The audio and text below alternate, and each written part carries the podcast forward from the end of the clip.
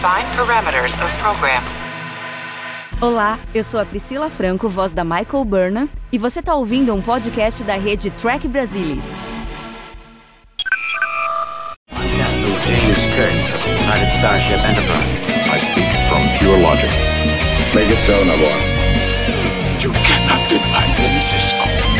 There's coffee in that nebula. Where no man has gone before.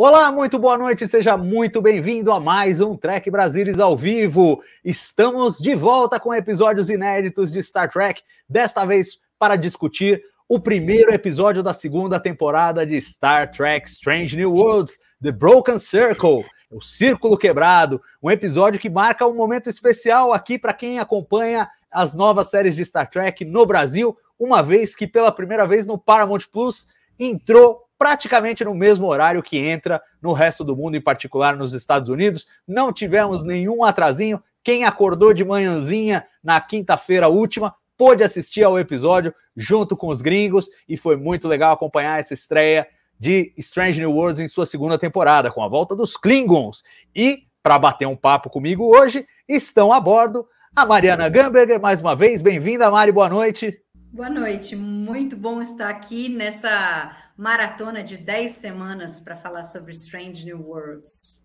E a Lúcia Rax também está aqui com a gente, fazendo a sua estreia aí nessa bateria de Strange New Worlds. Bem-vinda, Lúcia, boa noite. Boa noite a todos, boa noite, Salvador, Mariana, Murilo, e muito feliz também de estar aqui nesse primeiro episódio de Strange New World. É isso, e temos também o nosso mascotinho, Murilo Von Grol está aqui com a gente. Bem-vindo, Murilo, boa noite. Boa noite, boa noite aos ouvintes, a todo mundo. Mas mascotinho é, é fraco, né? Ah, foi carinhoso. Foi carinhoso. Juninho, Juninho, Juninho. Juninho, tá Carinhoso, bom, tá bom. carinhoso. Tá. Afeição. Afeição, tá. I love you so much. É isso aí, gente. Vamos bater um papo sobre esse episódio. Lembrando logo de cara para você que se você não se inscreveu no canal do Trek Brasília, você tem que fazer isso agora. Aperta aí o botão, se inscreve no canal, toca a sinetinha, deixa já a sua curtida nesse vídeo para ele repercutir o mais rápido possível, porque estamos numa corrida para chegar aos 10 mil inscritos aqui no canal no YouTube. Então você ajuda a gente, divulga aí para os seus amigos, os que são trackers, os que estão em cima do muro e de repente estão experimentando agora a série, para acompanharem com a gente essa nova temporada, discutindo episódio a episódio. Também quero lembrar que estamos numa outra corrida para atingir os 600 seguidores lá no nosso grupo no Telegram. Então procura a gente lá no Telegram, é, é, t.me barra Trek Brasilis, você cai direto lá para se inscrever no grupo e acompanhar também todas as notícias que saem no site, as nossas discussões, as ações que a gente faz com o público, os primeiros comentários assim que o episódio sai, fresquinhos lá no Telegram. Então, segue lá a gente para acompanhar. E agora vamos bater um papo sobre esse mas episódio, pessoal. Aqui, só mais uma Fala. chamada pra galera deixar o super chat também aqui no YouTube, que a gente lê na hora. Quem manda o super chat responde a pergunta. Ah, é bacana, bem lembrado. Aliás, muito bem lembrado que essa semana foi a semana que eu paguei a anuidade do StreamYard aqui para fazer a live e não tá barato, viu, pessoal? É verdade que o dólar caiu, mas ainda assim tá salgadinho. Então, se você puder contribuir, é, quem sabe o canal atinge sustentabilidade aí, de repente, pelo menos o que ele ganha e o que ele gasta ficam empatados. Agradecemos qualquer contribuição de vocês e, claro, a participação que é sempre muito valiosa. Vamos passando os comentários aí ao longo da live, mas se você mandar o super chat, a gente olha com mais carinho e mais velocidade, porque aparece coloridinho aqui, é mais fácil da gente comentar e bater um papo com vocês. Mas vamos falar aí desse episódio, pessoal, que a, a minha primeira sensação, e quero tirar primeiro impressões gerais de vocês, é que foi é, um, um episódio é, que sai do foco do Pike pela primeira vez, é, um- é- é o primeiro episódio de Strange New Worlds que realmente é, escanteia o, o capitão da Enterprise, e um episódio até despretensioso do ponto de vista da narrativa. Me pareceu uma aventura assim, sem muito. Se a gente for pensar na estreia de Strange New Worlds da primeira temporada, era aquele episódio pesadão, com a mensagem da semana, com uma, um- uma grande alegoria e tal. E esse aqui não, esse aqui é meio uma aventura descompromissada. Queria as primeiras impressões de vocês aí, como é que vocês receberam essa estreia e se ela desceu tão bem, melhor ou pior do que a primeira temporada, do que a estreia da primeira temporada. Mari, começando com você. Hum, ah, não sei se é muito justo comparar aí a estreia né, da primeira temporada e da segunda temporada, porque a primeira temporada a gente estava num hype tão alucinante para ver Strange New Worlds que acho que se fosse o pior episódio da temporada a gente teria amado de qualquer jeito. Mas assim, ele foi realmente bem icônico esse primeiro episódio da primeira temporada. Esse daqui, ele, ele tem uma sensação diferente e que quanto mais a gente assiste, ou pelo menos quanto mais vezes eu assisti, mais eu gostei dele, que ele é muito focado em personagem. E eu achei isso muito interessante. Ele deu o tom do que vai ser o Spock nessa temporada, que a gente já imaginava que seriam coisas que seriam adressadas, né, por conta do nono episódio da primeira e mas a gente viu também que eles criaram aí um, uma nova história para o Mibenga e para Chapel, né, de, ali, né, e deles terem é, participado da Guerra Klingon, e agora a gente vai começar a ver as consequências de um pouco disso, né, que não tinha sido falado né, coisas aí que vêm lá de, de Discovery. Então, eu acho isso bem interessante. Então, eu, eu assim, tem alguma outra coisinha que, num primeiro momento, eu falei, pô, não precisava ter feito isso, podia ter sido diferente, né? A gente vai discutir mais profundamente aí o roubo da Enterprise, será que valia a pena, tinha outras opções, né? O porquê de fazer isso nesse momento. É, é algo que, se fosse para mudar uma coisa no episódio, teria sido essa que eu teria mudado. Mas o resto, eu, eu gostei. Talvez a trama dos Klingons pudesse ter sido melhor desenvolvida? Poderia, mas eu acho que eles focaram nos personagens e eu acho que isso é muito valioso. Eu prefiro uma trama, um, um episódio voltado para personagem do que para trama do que só a trama e a gente não tem desenvolvimento nenhum de personagem. Claro que o ideal é a gente ter um equilíbrio, você ter uma trama boa e desenvolvimento de personagem, mas eu prefiro quando tem mais sobre o personagem do que a trama em si. Perfeito. Pegando o gancho no que você falou, Mari, quero passar a bola para o nosso Murilo que tem algumas coisas a dizer sobre essa coisa do roubo da Enterprise. Então você já tocou nesse assunto, e eu sei que o Murilo, boa parte da primeira impressão que ele teve do episódio, ou pelo menos como ele definiu muito bem, da primeira metade, da primeira, a primeira impressão da primeira metade do episódio, teve a ver com esse lance do roubo da Enterprise. Quero saber, Murilo, como é que desceu para você esse episódio e, e, que você explorasse mais essa coisa mesmo que você tinha falado das duas metades aí do episódio para você. É, eu tive experiência assim como se fosse de fato dois episódios assim quando eu vi pela primeira vez. Quando eu comecei a assistir a primeira metade, assim, eu passei tipo, não, não, não vai por aí. Sabe quando você tá vendo? Parecia que o episódio tava descendo a ladeira. Uh, quando eles roubam a Enterprise, que para mim foi uma decisão errada de roubar a Enterprise, porque por dois motivos. Eu acho que barateou The Menagerie e barateou Star Trek 3. Porque o que que deixa a gente tão chocado em The Menagerie? O Spock tá roubando a nave, não é o porque o Kirk, apesar de ser um herói, tu espera que o Kirk pode dar uma louca no Kirk, o Kirk roubar a nave. Agora, o arauto da moralidade, que é o Spock, isso o Spock. Aí quando tu vê que tá, o cara já roubou outra vez, tipo, pra ele não, não existiu, a gente imagina que em The Menagerie foi uma coisa muito pesada e que foi muito enriquecida por a Quality of Mercy, por exemplo. Ele precisava fazer aquilo por, pelo Picard, pelo Picard, pelo Pike, porque o Pike fez aquilo por ele. E fecha tão lindo isso. Aí quando ele rouba, ah, eu acho que ela ama, mandou um troço lá, então, então vamos lá, nada pra fazer aqui em vez de ficar aqui, entendeu? Jogando bola no, no holodeck do Enterprise, a gente vai pra. rouba nave, divertimento no final de semana. Isso eu não gostei. E isso foi me incomodando na primeira metade. Isso me, na primeira metade me deixou a introdução para mim da engenheira, que no, na minha primeira eu fiquei tipo, ela topou muito fácil, tipo assim, estamos topando qualquer parada. E isso me incomodou corta para a segunda metade, aí é engraçado que é o seguinte, na primeira assistida, como eu estava embalado negativamente no episódio, o soro do super soldado já para mim já bateu errado. Só que para mim o um episódio, sabe quando ele tem um episódio que desce uma, uma ladeira negativa? Ele subiu uma ladeira assim, eu acho, da metade pro final, que é incrível. A atuação do Ethan Peck, eu sei que eu sou exagerado, então quando eu faço esses exageros parece que é mentira, mas eu realmente acho que a atuação do Ethan Peck foi a melhor atuação do Ethan Peck como Spock até hoje ele dá show. Ai, mas não é o Spock da minha série clássica. Mas, óbvio, não é o Spock da série clássica, bicho. É um Spock de muitos anos antes. E ele mesmo, ao final de tosse, reconhece que ele tá emocional demais, vai lá fazer o tal do Colinar Vulcano. Então eu não me incomodo nesse sentido. A gente vê um Spock chorando e a gente vê o quão estranho é isso para ele no final. Depois, enfim, eu tô queimando pauta. Aí no, da metade da metade pro final, é, o episódio para mim ele sobe uma ladeira positiva e acaba muito bem. E aí a minha a minha reação ao final do episódio era assim: eu acho que foi certo o roubar a nave, digo narrativamente, acho que foi escolha errada. Eu me sentiria mais à vontade se fosse uma missão. Ah, tudo bem, sacrificaria a, a ideia do Spock rebelde, acho que sim. Mas eu me sentiria mais à vontade assistindo o episódio, sabendo, ah, o Spock foi lá e, e, o, April, uh, e o April liberou e é uma missão. Eu me sentiria mais à vontade assistindo assim. Agora, eu vou jogar fora um, um, um, um episódio que eu me diverti tanto da metade para final para ficar aqui, entendeu? Metendo o intelectual, mas veja bem, as escolhas narrativas não foram as mais adequadas, entendeu? Não foram as mais adequadas na primeira metade. Mas a gente tem que levar Star Trek menos a sério em alguns momentos. O episódio diverte, ele é bom, ele é, ele é perfeito? Não, mas não tem episódio perfeito. Então ele tem seus problemas, sobretudo na primeira metade, mas ele diverte, ele é bom, ele é super Star Trek nesse sentido. É isso aí. Eu quero tranquilizar as pessoas que estão ouvindo. Inclusive, já teve gente comentando que o seu microfone, Murilo, está meio é. ruim, que é a sina de quem trabalha com música, o microfone não funciona nunca. É. Mas pessoal pode ficar tranquilo que tudo que o Murilo falou, a gente vai falar tudo de novo ao longo da live, que ele falou de praticamente todo o episódio.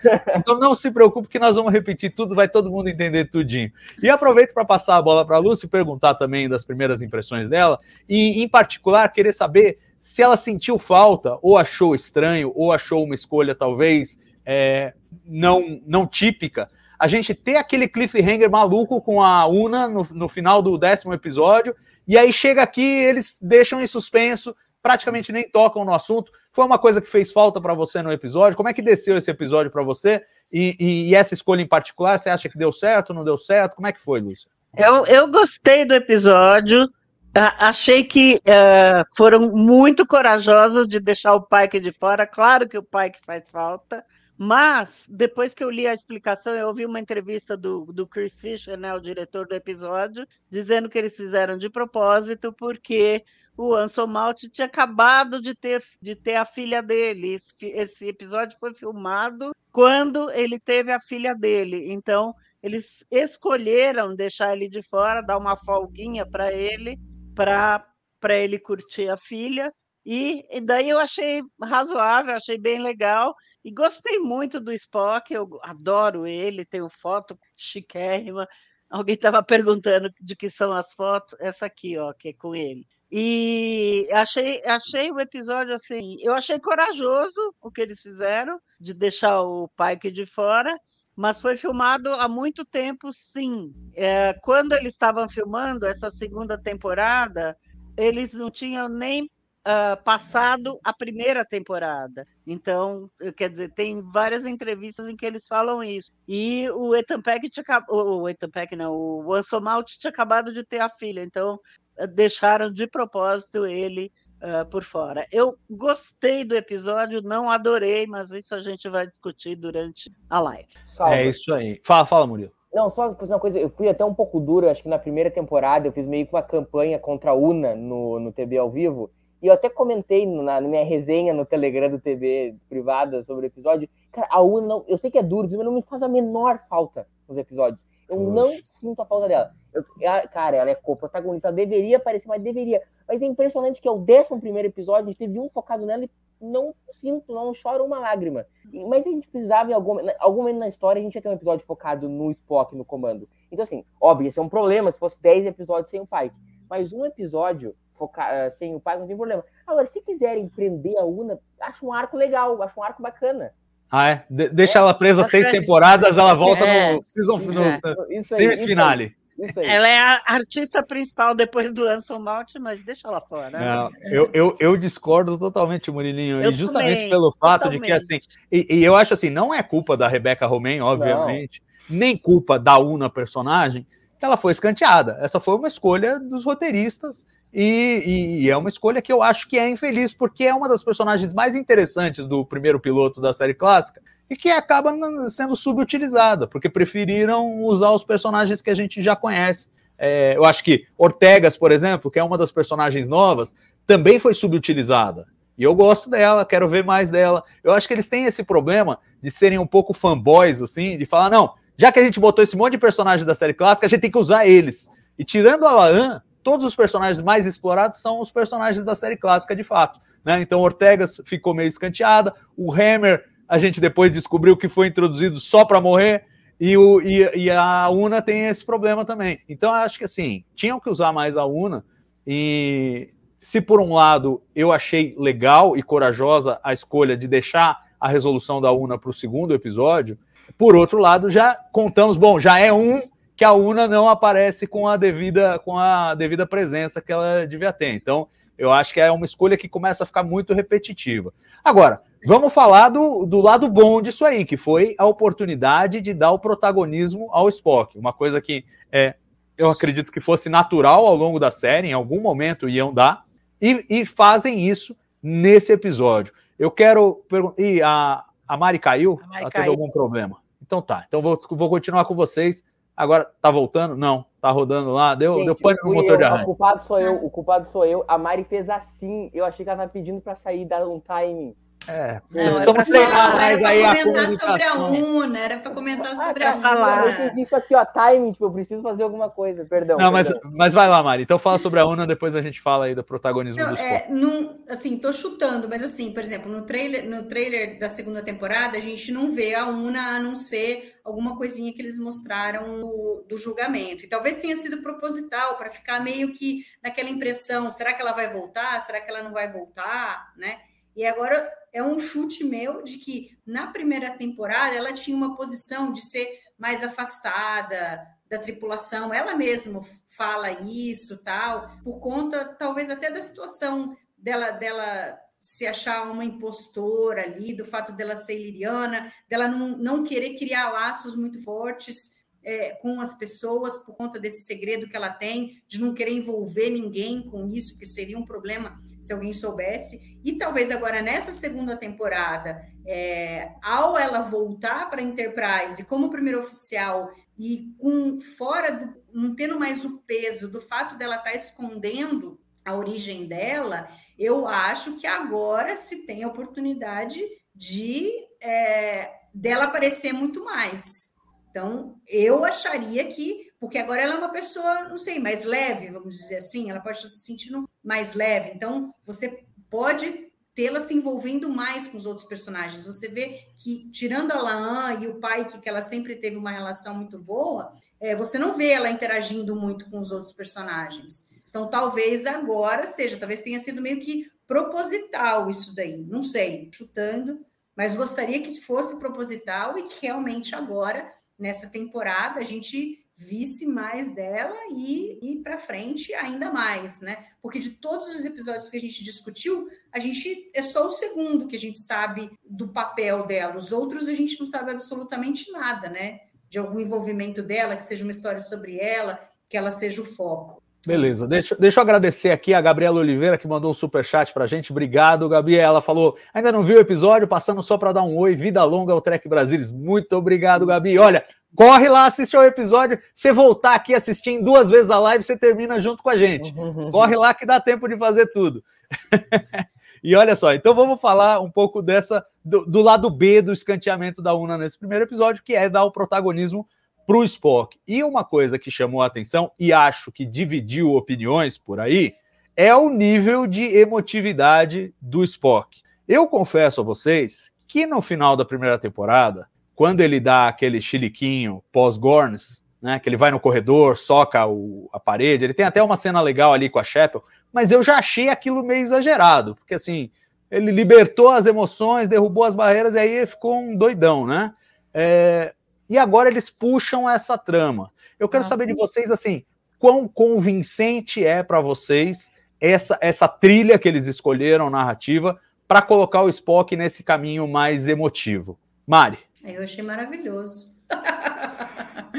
Não, eu gostei muito e eu acho que faz muito sentido porque o Spock sempre brigou com os seus dois lados. Qual é, é ele viveu a vida, a, ele cresceu em Vulcano sempre com aquela pressão de que lá ele não era vulcano o suficiente porque ele tinha, ele era meio humano. Então foi muito forte para ele isso que ele sempre quis se impor como como vulcano, né? e, e, aí ele tenta se apegar às tradições e tal, e aí a gente vê o, o relacionamento dele com a T'Pring é bem isso, né? É, é o elo que ele tem com as tradições vulcanas para se assegurar, não, eu sou vulcano. E aí, um ato de rebeldia louco dele, ao invés dele ir para a Academia de Ciências, ele foi uh, para a Frota Estelar. E aí, os dois lados dele, o humano e o vulcano, estão sempre meio que brigando. A gente conhecia muito o Spock com o lado vulcano, em que ele já,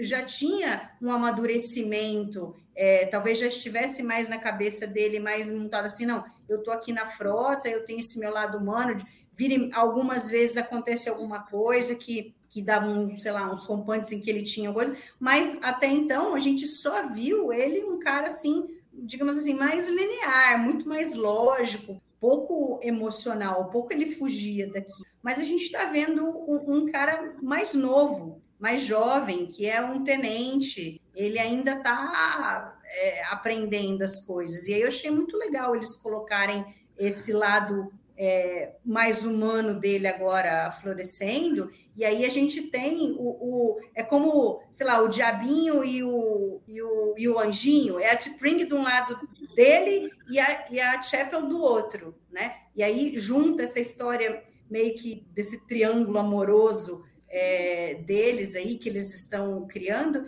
e que é isso, a Chapel puxa é, dele esse lado humano. Não, é isso que você está sentindo é humano. Inclusive, foi ela que falou para ele que ele devia, de vez em quando, liberar um pouco as emoções. E aí ele chuta o balde lá na, na nave, lá por conta das mortes dos Gorn e tal, e, e aí deu no que deu. E agora ele está tentando se restabelecer. E aí eu acho que é muito legal, porque essa temporada toda a gente vai ter essa jornada do Spock tentando de novo encontrar um equilíbrio. E aí é legal, porque a gente tem a oportunidade de ter um monte de, de histórias em que, em que a gente não está acostumado a ver o Spock é, desse jeito, né? Ele, ele, ele sabia que, logicamente, ele tinha que explodir a nave, mas tinha uma parte dele que achava inconcebível, de repente, explodir a nave e a Chapel morrer. Mas no fim ele explodiu, porque ele sabia que logicamente era o que ele precisava fazer, que ele não podia deixar aquilo. Então, ele, né? Mas ao mesmo tempo, ele chora, ele vai desesperado lá a hora que vê que os dois é, foram transportados para a nave, né? E ele tem que fazer o, o coisa lá para fazer ela é, a reanimação e tudo mais, né? Então, você vê, e acho que a gente vai ter outras histórias em que ele vai estar envolvido nesse sentido, né? E aí tem também uma coisa da mentoria que a gente vê nesse episódio, que o pai que larga o comando para ele, ele todo desesperado porque ele acha que ele não, não está psicologicamente preparado para isso por conta das emoções que ele está, está sentindo. E, e, até é interessante, porque a hora que o pai que fala, não, eu tô indo, três, daqui três dias eu volto porque eu preciso salvar a Una, é a única opção que tem. E aí, quando ele recebe a, a, o chamado, né, a, a mensagem da Laan dizendo que, que ela precisa de ajuda, ele está se espelhando no pai, que ele viu o capitão dele fazendo isso, né? Então, é legal que vai se construindo aí a personalidade do Spock. Então eu, eu acho eu acho bem legal isso daí. A gente tem uma oportunidade de ver porque aí mais para frente vai chegar uma hora que ele vai vai meio que se igualar ao Spock que a gente tinha na série clássica. E aí a gente perde oportunidades de ter histórias em que talvez ele esteja mais emocional. Então eu acho muito muito interessante eles terem levado para esse lado da história. Gostei muito mesmo. É, eu desconfio que no final todos nós vamos ter gostado, mas vamos ver, vamos ver um por um. E, e para a Lúcia eu queria dar a seguinte nuance para essa pergunta. Quero saber o que ela achou disso também. E se ela acha que pelo fato de o Spock ser justamente um cara que está tentando reprimir as suas emoções desde, desde pequeno, e agora ele se vê com essas, é, essas barreiras é, derrubadas, pelo menos temporariamente enfraquecidas, ele se torna ainda mais frágil e emotivo do que um humano que está acostumado a vida inteira a lidar com as próprias emoções e administraria melhor, por exemplo, naquela situação de capitão, apesar do drama, não sofreria tanto quanto ele sofreu a agonia que ele teve ali de tomar a decisão de explodir a nave. O que, que você achou aí dessa escolha do Spock emotivo? Você acha que é isso? Ele, o Spock emotivo sofre mais com emoções do que um humano sofreria com emoções? Nesse caso, eu acho que não. Nesse caso, qualquer um, do jeito que ele está, se vê apaixonado, in love com, com a Chapel, qualquer um, humano, qualquer, qualquer um ficaria uh, emocionado como ele. Não acho, uh, não acho que é mais emocional do que um humano ficaria. Mas eu também, como a Mari falou, achei muito legal que é uma oportunidade, talvez a única oportunidade que a gente tem de ver ele desenvolvendo essa coisa, essa luta interior, né, entre humano e vulcano, para se tornar no final, uh, como na série clássica, o vulcano raiz, né, o vulcano que só pensa na lógica. Tem um ou outro episódio que ele sai disso, né, como o Murilo já falou, mas Uh, eu acho que é um, uma grande oportunidade que a gente tem de uh, ver uh, esse desenvolvimento dele entre humano e vulcano, tá? Então, e eu adoro esse casinho dele com a Shep. Eu acho uma graça, gosto muito e torço a gente sabe que não vai dar certo, mas eu torço para ele. Pois é, ainda vamos ter que falar sobre isso, porque isso aí também é, uma das, é, uma, é um dos vesperos que eles decidiram pôr a mão e agora tá todo mundo pondo a mão junto. Murilo, o que, que você eu achou desse, desse Spock aí super emotivo, é, super fragilizado? E me diz uma coisa: se fosse só o Mibenga na nave lá, ele teria sofrido tanto daquele jeito lá ou não? Ah, claro que não. Tanto que ele, ele, ele, na hora que ele chega, nem vê se o Mibenga tá morto, tá vivo, tá estuviado. O Mibenga, se o Mibenga precisasse de Spock para sobreviver, ele tava perdido. Ou que ele nem vai direto na Shepard. Mas, cara, eu tenho exatamente essa mesma impressão em relação humana. Porque se é verdade que o Spock tá apaixonado, o Spock tem 30 anos e eu tenho a impressão que ele é a primeira vez na vida dele que ele se apaixona, entendeu? Se fosse um cara ali né, que tá naquela posição como humano, certamente já seria um cara mais acostumado a lidar com esse tipo de situação. O Kirk, por exemplo, vai ter que fazer isso daqui um pouco, a Edith Killer, entendeu? Puta, não tem? Tudo bem que o Kirk ia salvar e o McCoy, não, não, não meu amigo. Mas eu tenho exatamente. Eu até usei na, na minha resenha não publicada do episódio. Não, que... o Kirk não ia salvar. O Kirk que impede o McCoy de salvar. Isso, McCoy, McCoy queria aí, salvar. Eu troquei a cena. Enfim, e o Kirk completamente apaixonado pela Edith Killer. E o Kirk tem ali o quê? 33 anos naquele episódio, não muito mais velho do que o Spock aqui. E, e ele tem a clareza. Já o Spock aqui não, porque ele é um. Eu usei o termo que ele é, ele é um adolescente quase, o Spock, descobrindo as emoções dele. E me incomodaria, quanto, enquanto fã do Spock pela série clássica, se fosse um Spock a moda louca, né? Eu vou viver as emoções, agora o que, o que eu quero é me emocionar. Me incomodaria.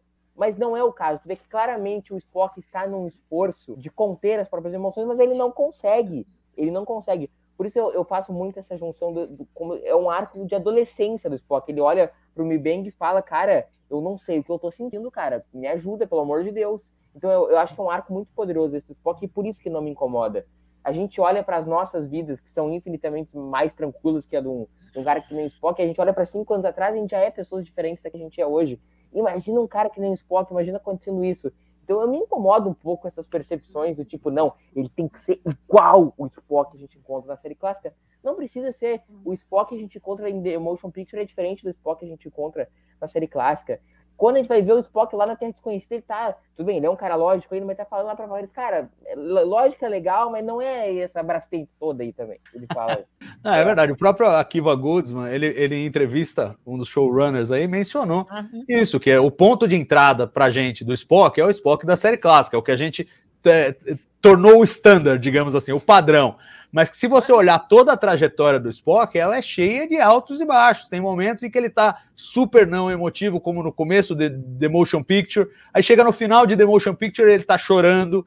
Aí chega em, no arco ali, jornada 2, 3, 4, 5, que ele tá meio assim, ele não tá tão secão quanto no começo do primeiro filme, mas também não tá tão relaxado quanto na série clássica, tá num, num meio termo. Depois, em Jornada 6, ele tá mais emotivo de novo. E, claro, quando a gente vê ele lá na frente em Unification e a nova geração, ele já tá muito mais à vontade com as próprias emoções e com a natureza dual dele, né? Aqui ele ainda tá em conflito, tá sofrendo bastante, e a gente já viu ele mais emotivo, não só em The Cage, de forma quase incidental, uhum. Por falta de desenvolvimento do personagem mesmo ali naquele é momento mas também na segunda temporada de Discovery, que ele também estava bem descompensado, né? Deu soco em tabuleiro de xadrez, é, tava, tava nervosinho também. Então, assim, não é.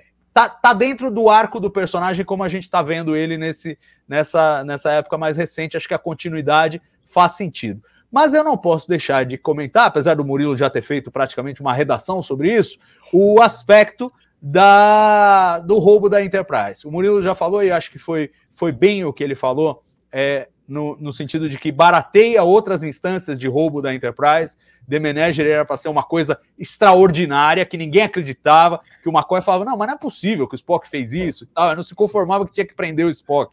É, é, e, e, e, também Jornada nas Estrelas 3, que é um ato de é, extrema é, extremo desprendimento do Kirk e da tripulação, fala: não, vamos roubar a nave, a gente acaba com a nossa carreira, mas a gente deve isso ao Spock. Fala até para eles, tipo, não precisam vir comigo, porque vai ser todo mundo preso e passar o resto da vida na cadeia depois que a gente fizer isso. eles só Exato. vão ser presos porque eles salvam o mundo. Exato, e eu acho que assim, em The Manager, o Spock teve esse cuidado e fala: não, vou fazer um baita de um esquema para não responsabilizar ninguém, nem o Kirk. Ó, sou eu, eu que estou aprontando isso aqui, sozinho. E dessa vez não, dessa vez ele chama todo mundo. E aí, vamos fazer um motinzão aí, pessoal? Vamos acabar com a carreira de todo mundo? Vocês não gostam mesmo e tal, né? Então, assim, tem esse aspecto que eu achei é, meio complicado. E tem um outro aspecto também, e aí vou passar a bola para vocês comentarem, é que, assim, me pareceu que a Frota Estelar e o April passaram ali um atestado de incompetência, que a missão claramente era importante, e eles falaram: não, não pode, porque agora é a vez dos Klingons lá no planeta.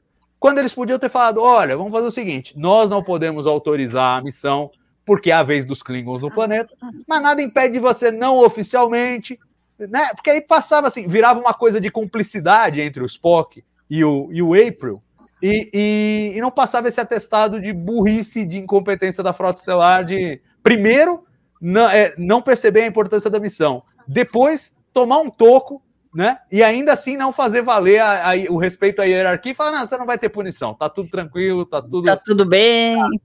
Eu, eu achei, eu, eu acho que esse tipo de coisa é, é, é ruim, por mais que seja legal e divertida a sequência de roubo da Enterprise, uhum. já já a gente vai entrar na história da introdução da Pélia, mas é, por mais que eu ache que seja divertida a sequência, é a custa da competência da Frota Estelar e, do, e do, do, desempenho dos outros personagens. E aí eu acho que é uma escolha ruim. Lúcia, o que, que você achou em particular do, do roubo da Enterprise? Você que ainda não falou muito sobre esse assunto. Não, eu, eu também achei estranho. Não, ach, não achei que era necessário, achei que podiam ter arrumado outro outro, outro, outra coisa para ele fazer, tipo o April falar, não, você vai lá, mas não é oficial, vai na surdina ou vai uh, leva pouca gente, vai na surdina. Então, não achei legal o roubo. Eu concordo com o Murilo que depois o The Menagerie fica meio assim, sem sentido. Né? Quer dizer, sem sentido. É um episódio legal e tal. Ele rouba a Enterprise, mas já não é a primeira vez, né? Então, eu acho que não gostei desse, desse uh, roubo mesmo. Eu achei que eles tinham que uh, arrumar uma outra coisa. E você, você tem toda a razão. Quer dizer, depois ele volta, salvou o mundo e não vai ter nenhuma punição porque roubou a Enterprise. Fica, fica esse April aí não está me convencendo muito, mas todos os esses dessa, dessa categoria não são muito, não batem muito bem, né? Então é mais um que não está batendo muito bem. É verdade, o almirantado da Frota Estelar almirantado, tem um... é, tem, problema. tem, um probleminha, tem um probleminha sério que todos eles têm alguma coisa errada, né? Então... tu lembra de algum que funcionava? Tô tentando puxar pela memória. O que é o Ross, o Ross em algum Ross, momento lá, tal, é bom, né? É, não, a Katrina Cornwell em Discovery é uma também. boa almirante também. É, isso. Tem, tem um outro, o Vence Um em outro. Discovery. Em Discovery O eles foram gentis com o Almirantado. É, o Vence, É, mas- o Vence é bom. Vence Porque é a maioria, gente, é uma. É, a gente estava esse esses dias falando lá da, Nesh, da Neshaev. Aliás, esses dias, eu estou editando o Demarquis parte 2. E é isso daí, entendeu? Do tipo, ela, eles ignoram completamente a situação, não ouvem as pessoas, né, os, os seus oficiais que estão envolvidos na situação, que levantaram o negócio, quem está mais perto, não, pode tá. Pois é, e a, e a Ana Rosa Leme faz uma lembrança importante aqui nos comentários, que a nossa produção deveria estar colocando, mas não está colocando. É... que ela fala, e Galileu Seven perdeu o posto de primeiro comando do Spock depois desse episódio? É verdade, tem um episódio inteiro na série clássica para dizer, ah, esse é o primeiro comando do Spock. comando. Agora- Agora, eu acho, francamente, e aí é, é aquele momento em que a gente fala assim, poxa, é o cânone, né? Mas a própria série clássica não tem muito respeito pro cânone, porque se você lembrar, o primeiro episódio exibido, o primeiro episódio exibido na TV americana, The Man Trap, a primeira cena é o Spock sentado na cadeira de comando e o Kirk descendo no planeta. Ele deixa o Spock no comando da nave. Então, quer dizer, o primeiro comando. Ali, o Galileu 7 seria assim, o primeiro comando isolado, né? Só ele e aquela turminha ali e tal. Dá uma barateada, realmente. Mas o Spock já assumiu o comando da nave em outras ocasiões, como em The Man Trap, por exemplo, que vem antes. Né? E é presumível que em outras ocasiões, é, mesmo na época do pai, que ele teria assumido. Não para fazer uma coisa tão absurda quanto essa que ele fez nesse episódio. Eu acho que o problema é a magnitude do, do, do trabalho. É isso que vai ofuscar o Galileu 7 lá. Não necessariamente ele tá na, ele tá na cadeira de comando. O Murilo tá desesperado. Fala, Murilo. Eu queria te perguntar, não sei se tu reviu o Galileu 7 nesse interim, mas eu, porque eu não, eu não revi. Em Não, algum- faz tempo, mas eu sei de cor. Eles endereçam, eles ficam endereçando, tipo, é a primeira vez na vida do Spock que ele assume o comando. É, o McCoy fica, mas o. McCoy, o É uma McCoy coisa ele pode achar. Ele não leu a ficha do Spock. Exato, exato. Ele pode achar que era isso. É, é que nem o Sempre que tem. não leu o memorando sobre quem são os Gorn. Ah, o Murilo, é, o Murilo já leu a entrevista do Akiva Goldsman, já mudou seu mindset para lidar com o Canon. Já, não, McCoy não sabe. Mas que McCoy? McCoy, puta, o cara nem. O É cara verdade, vivia tomando, vivia tomando uísque lá na. Tava de fogo esse dia. Isso aí, acontece, entendeu? Enfim. Quem Mas, tá enfim, são- é outra já na Patrulha do. Isso É, é, o pois é, então. É, então, mas são Não, mas- essas questões. E vamos, vamos falar de outras. Fala, Mari. Não, realmente assim, é, foi desnecessário esse roubo da Enterprise. Eles queriam introduzir a Pélia de modo engraçadinho, lá, dela ajudar, e aí eles seguiram nisso. Eu acho que se eles queriam criar um dilema para o Spock, tinham outras resoluções, né? O, o, o Aipro podia ter falado, não, você vai, mas você não pode ter nenhum contato, zero contato, os Klingons não podem saber que você, vocês estão lá, vocês vão lá, resgatam o Laan, vê qual é a informação e volta. Aí ele teria aquela coisa, não, a gente, não, vamos seguir aqui para ver o que está acontecendo tal, se revela para os Klingons ou não, e aí esse, esse teria sido o dilema dele. Eu acho que teria sido bem mais interessante, não precisaria é, ter essa, essa coisa dele roubar a Enterprise e tal, mas assim, mais do que banalizar eventualmente um ato do Spock lá na frente, foi o que você falou, banaliza os almirantes. Muito mais, eles vêm sendo banalizados já há muito tempo. Faz tempo. 50 anos, É 53 sempre anos. o, o almirante, sabe, que, que, que não, né, não consegue enxergar nas laterais, é, é só ali, né? E aí os, capitã, os capitães, os comandantes é quem, quem tem que se rebelar para fazer um negócio para salvar o planeta, entendeu? Para salvar o universo. Porque se dependesse dos almirantes, ah, já, tinha, já tinha acabado tudo. Não tinha federação, não tinha terra, não tinha mais nada. E, e no caso do April é especialmente grave, eu acho, né? Porque ele é um almirante herói, ele é o, foi o primeiro capitão da Enterprise, então ele tem um Aham. histórico por trás que não permite que se faça dele Não do- devia. Um almirante É. incompetente qualquer Sim. como um genérico, Sim. né? Então eu acho que é uma escolha controversa. E você tocou bem, Mari, que isso foi feito para introduzir a Pélia de uma forma simpática e curiosa. E eu sei que esse é um outro tema controverso. A gente viu só esse episódio até agora. É, no Spock emotivo tivemos aqui uma concordância total, mas sei que com relação a comandante Pélia, não teremos essa mesma unanimidade. Então já passo a bola para a Lúcia, que eu sei que vai pôr fogo no circo, Lúcia. O que, que você achou da comandante Pélia e sua entrada na tripulação da Enterprise? Eu não gostei dela. Ela tem um sotaque. Eu assisto em inglês, né? Ela tem um sotaque horroroso que mal dá para entender. E daí eles explicam que é uma espécie que vive muito tempo e que ela viveu centenas de anos na Terra, não desaprendeu o sotaque depois de viver todo esse tempo na Terra, pelo amor de Deus, né? Para mim isso daí não colou, não colou bem o sotaque dela. Não achei ela engraçada, achei ela sabe, forçada, as engra... engraçadinha forçada. Não gostei, não gostei dela mesmo. Vamos ver se daqui para frente ela, ela foi colocada para ter, para ser a, a, a, figura engraçada do, dos episódios, mas eu não gostei. Esse sotaque dela não me convenceu de jeito nenhum, tá? Não me convenceu mesmo. Tá certo. É, Murilinho, e você, cara? Eu não me lembro de saber a sua opinião sobre ela. Cara, que que eu, eu disse basicamente que eu, em tons gerais eu gostei, mas eu acho uma personagem perigosa de ficar uma mala né, ao decorrer da série. Mas eu, eu tendo a achar que eles vão acertar o tom dela. E depois, revendo o episódio, eu, eu só para criar polêmica, eu coloco nela o mesmo que eu coloco sobre o Paul Wesley. Eu não, não vou fazer uma avaliação definitiva sobre a pele com meio, meio três, três cenas. Ela aparece na cena da ponte e depois lá no, com os Klingons. Não vou fazer avaliação definitiva sobre ela. Eu acho que ela ainda foge um pouco do tom que eu imagino que deva ser o tom para a série. Se ela for, se ela for aquele over uh, a série inteira, todas as cenas, eu acho que vai se tornar um problema. Mas claramente é uma excelente atriz. Tu vê que ela, que ela é original. Tu vê, tu vê que não é mais um Aspone da Frota Estelar lá. Isso já me interessa de largada na, na, personagem. Acho que pode funcionar. Ela tem todo um background de ser dessa raça aí que é um Eoriano lá do B. Enfim, eu vou, quero ver mais, quero ver mais. Não, não, vou, não vou dar uma opinião definitiva sobre ela, mas que me interessou, me interessou. Acho que só uma questão aí de, de ajustar um tom, ajustar outro. Acho que é isso. E você, ah, Mari? Ah, fala, posso fala. falar? O, o, Alex falou aqui que ela veio da escola de magia de é, eu, é eu ia, a própria. Isso daqui, eu ia Realmente falar exatamente é a própria. É exatamente isso. Quer dizer, ela é uma bruxa que vive entre os trouxas, né? Em, em Harry Potter é, são os trouxas que não sabem reconhecer os bruxos, e ela também. E não aprende o sotaque ainda por cima.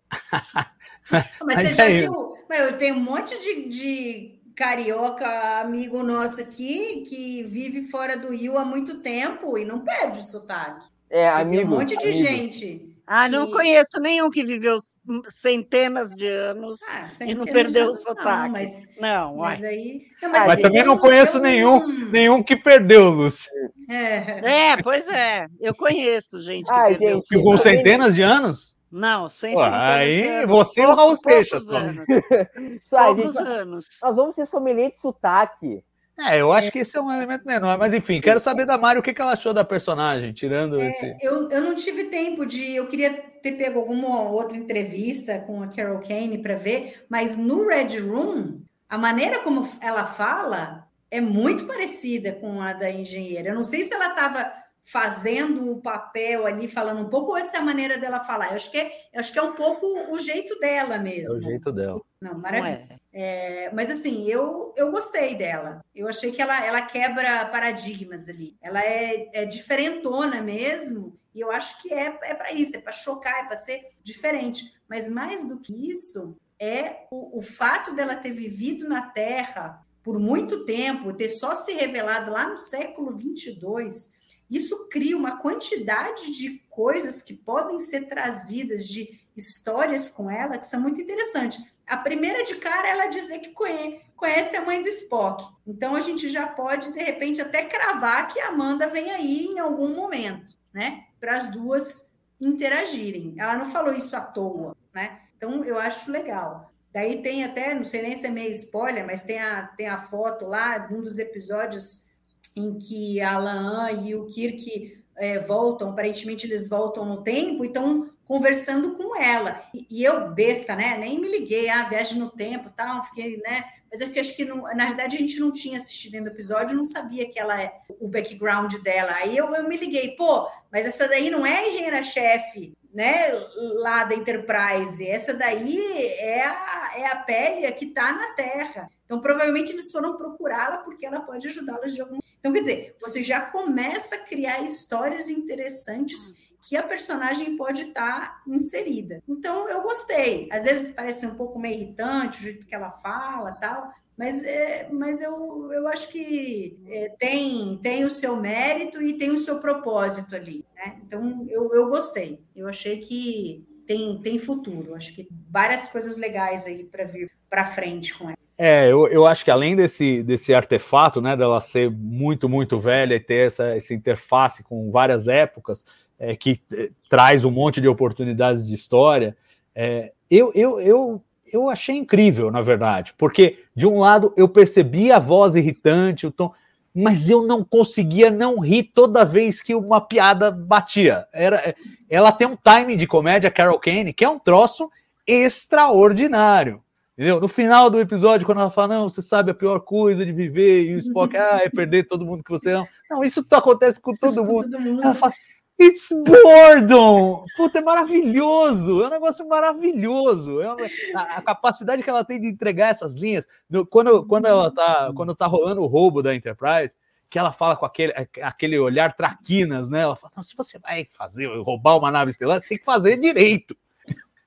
e ajuda eles. Eu achei sensacional. É, é uma pessoa assim que. E eu acho que essa, esse espírito é, de tipo, nossa, tô entediada com tu, tudo tudo que podia acontecer eu já vi 50 vezes, uhum. né? Isso, isso traz uma, um, um frescor e uma, e uma audácia para a personagem que eu acho que vai ser muito interessante. Ela vai ter a coragem e a ousadia de fazer coisas que ninguém mais faria, simplesmente porque ela não aguenta mais fazer as coisas do jeito certo. Ela já cansou. Então acho que tem oportunidades de história e eu achei a personagem, apesar de achar a voz irritante, aí eu sinto meio paradoxal. Eu acho que dependendo de como o humor é uma coisa muito pessoal, se o humor aterrissar bem para o espectador, vai pesar mais do que o, a, o tom irritante que ela fala, o sotaque e tal. A, a Lúcia está insistindo no sotaque. O problema não é nem se é sotaque, se é alienígena, se não é, se perdeu o sotaque, se não é, mas é que o jeito dela falar irrita. Então passa a ser um assunto isso. Normalmente não seria, ninguém discutiria o sotaque de ninguém. Mas é, nesse caso, como tem esse, esse componente, eu acho que se a, o humor não cair bem, vai pesar mais esse aspecto irritante. Se o humor cair bem, e como eu sinto que para mim, pelo menos nesse primeiro episódio, caiu, aí a balança pesa em favor dela. E de toda forma, enxerga um potencial enorme para construir histórias em torno dessa longevidade dela e dessa, dessa audácia e dessa esse tédio perene que ela vive, que ela está tentando fugir agora ao assumir um posto na Enterprise. Não, e aí ela fala, né? Isso, isso é o que não falta para vocês na Enterprise, né? Exato, exato. Tá no lugar certo, é o lugar que ela precisava ir mesmo. Depois de passar, ela fala que fazia 100 anos que ela não, não cuidava do motor, né? Que até a, a Erika Ortega fala, nossa, mas 100 anos, tal, é, pois é.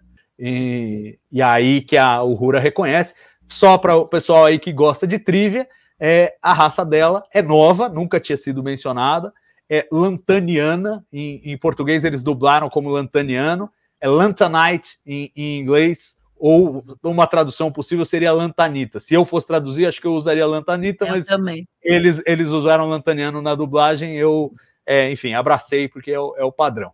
Mas, e, e, é interessante que é uma, é uma espécie nova que a gente não conhecia, mas a gente conhece pelo menos a história de um sujeito que também viveu na Terra por milhares de anos e tal, não sei o quê, que é o Flint do episódio uhum. Requiem for Methuselah, da, uhum. da, terceira temporada da série clássica. Então, é, tem um precedente, digamos assim, para personagem. Seria até legal se eles, de alguma forma, é, aludissem. De repente, se a Pélia conhece o Flint, a gente já ia saber que ele é dessa espécie, sem isso nunca ter sido estabelecido antes. Acho que seria interessante. O pessoal que gosta de brincar assim com pecinhas de Lego do cânone, dá para brincar com essa.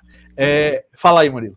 Não, você estava concordando que eu sou dos que gosta de peças Ah, tá certo, tá certo. Então agora vamos fazer o salto para pós-roubo da Enterprise. Eles chegam lá no planeta.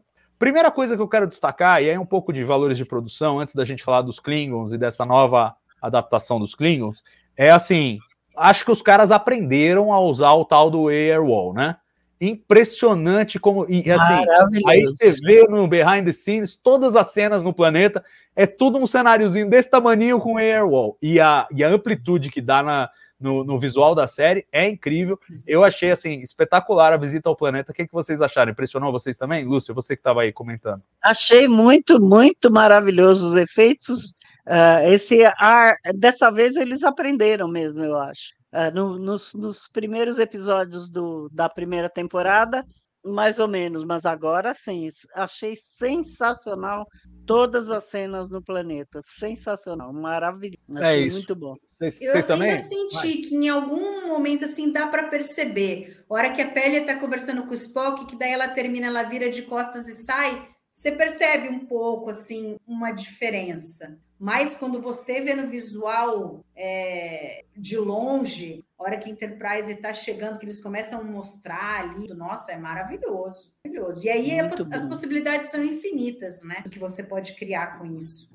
É, eles aprendendo a usar, eu sinto, especialmente no All Those Who Wonder, da, da, da primeira temporada, da neve. Que tinha cena que funcionava e tinha cena que não funcionava. Foi é. um uso ousado, fazer aquela planície de gelo lá, com a nave ao fundo tal. Às vezes enganava, às vezes não enganava muito. Nesse, eu não peguei nem essa que você mencionou aí, que pareceu meio fake. Para mim, eu, eu não peguei nada. Para mim foi liso. E para você, Murilo?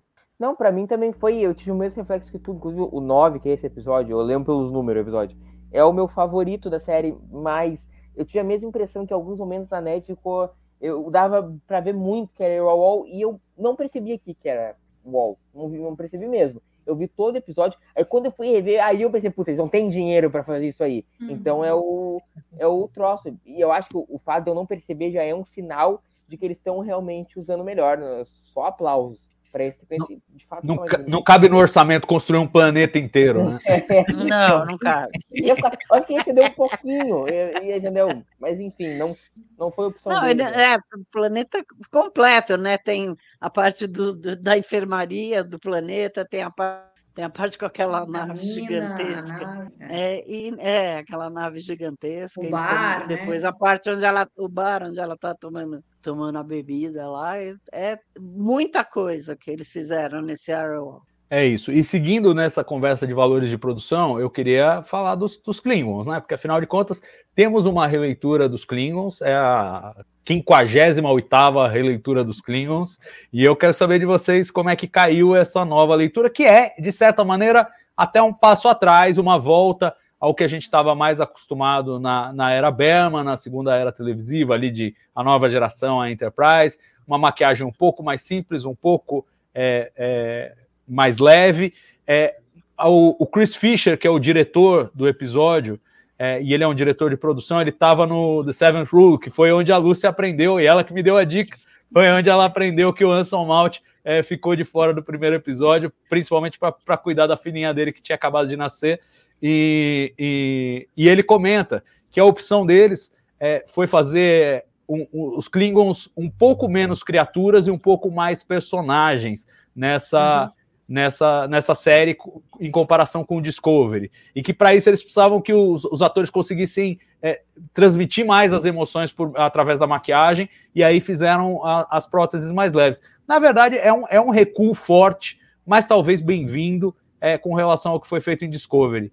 É, quero perguntar para vocês desse ângulo da maquiagem, se satisfez essa nova leitura, e de um ângulo também que é o ângulo que eu fico um pouco mais frustrado, que é o ângulo da caracterização. Eu acho que se Discovery teve com maquiagem talvez alguns passos atrás, porque carregou demais, tornou difícil para os atores atuarem e falarem com aquela dentadura e terem que falar tudo em Klingon e tal, teve algumas, algumas dificuldades que a gente comentou, inclusive aqui na época no TB ao vivo, por outro lado, tinha toda aquela coisa das casas, cada uma com as suas características, cada uma com a sua cultura própria. E agora a gente parece voltar aos Klingons meio genéricos, assim, da, é, de a nova geração em diante. Quero saber como é que caiu para vocês os dois aspectos: o aspecto visual dos Klingons e o aspecto cultural dos Klingons. Vou começar com o Murilo, que está mais entusiasticamente fazendo assim com a cabeça. Vamos lá, por partes. Eu, eu tenho a impressão, primeiro, eu acho que nós estamos melhoramos em questão do visual dos clipes. O que me incomoda é nós estarmos na 89 releitura dos clipes. Isso me incomoda. Faz logo, então, os Klingons da Era Berman. O que me incomoda é a cada episódio a gente vê que agora nós vamos ter os Klingons no episódio lá 7, e nós vamos ver um, uma.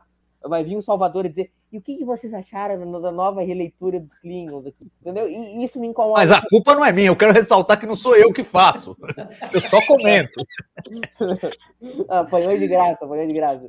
Mas enfim, o que me incomoda é isso, mas eu sinto que nós estamos num caminho já mais porque eu imagino os Klingons. Eu não gosto, e eu acho que essa leitura do Chris Fisher, ela é exata o, os Klingons viraram meio bicho na, em termos de caracterização na, durante Discovery. E, e quando vai fazer uma série que está olhando para TOS, eu acho melhor que a gente veja esses Klingons. Por exemplo, o Klingon final do episódio do Capitão lá da Ave de Rapina, ele me lembrou muito o Valorum, em termos de. a cara dele, me lembrou o Valorum. Mas enfim, eu acho que eles estão no direcionamento certo. Mas, de novo, não é nem os Klingons da era Berman, mas também não são os Klingons de TOS, nem os cada série tem seu Klingon. E isso me incomoda um pouco. Então, se era para recuar, que eu acho que era o que deveria fazer, eu acho que nem sonho a gente deveria ver os Klingons de descobrir de novo. Então faz logo os Klingons da Era Berman.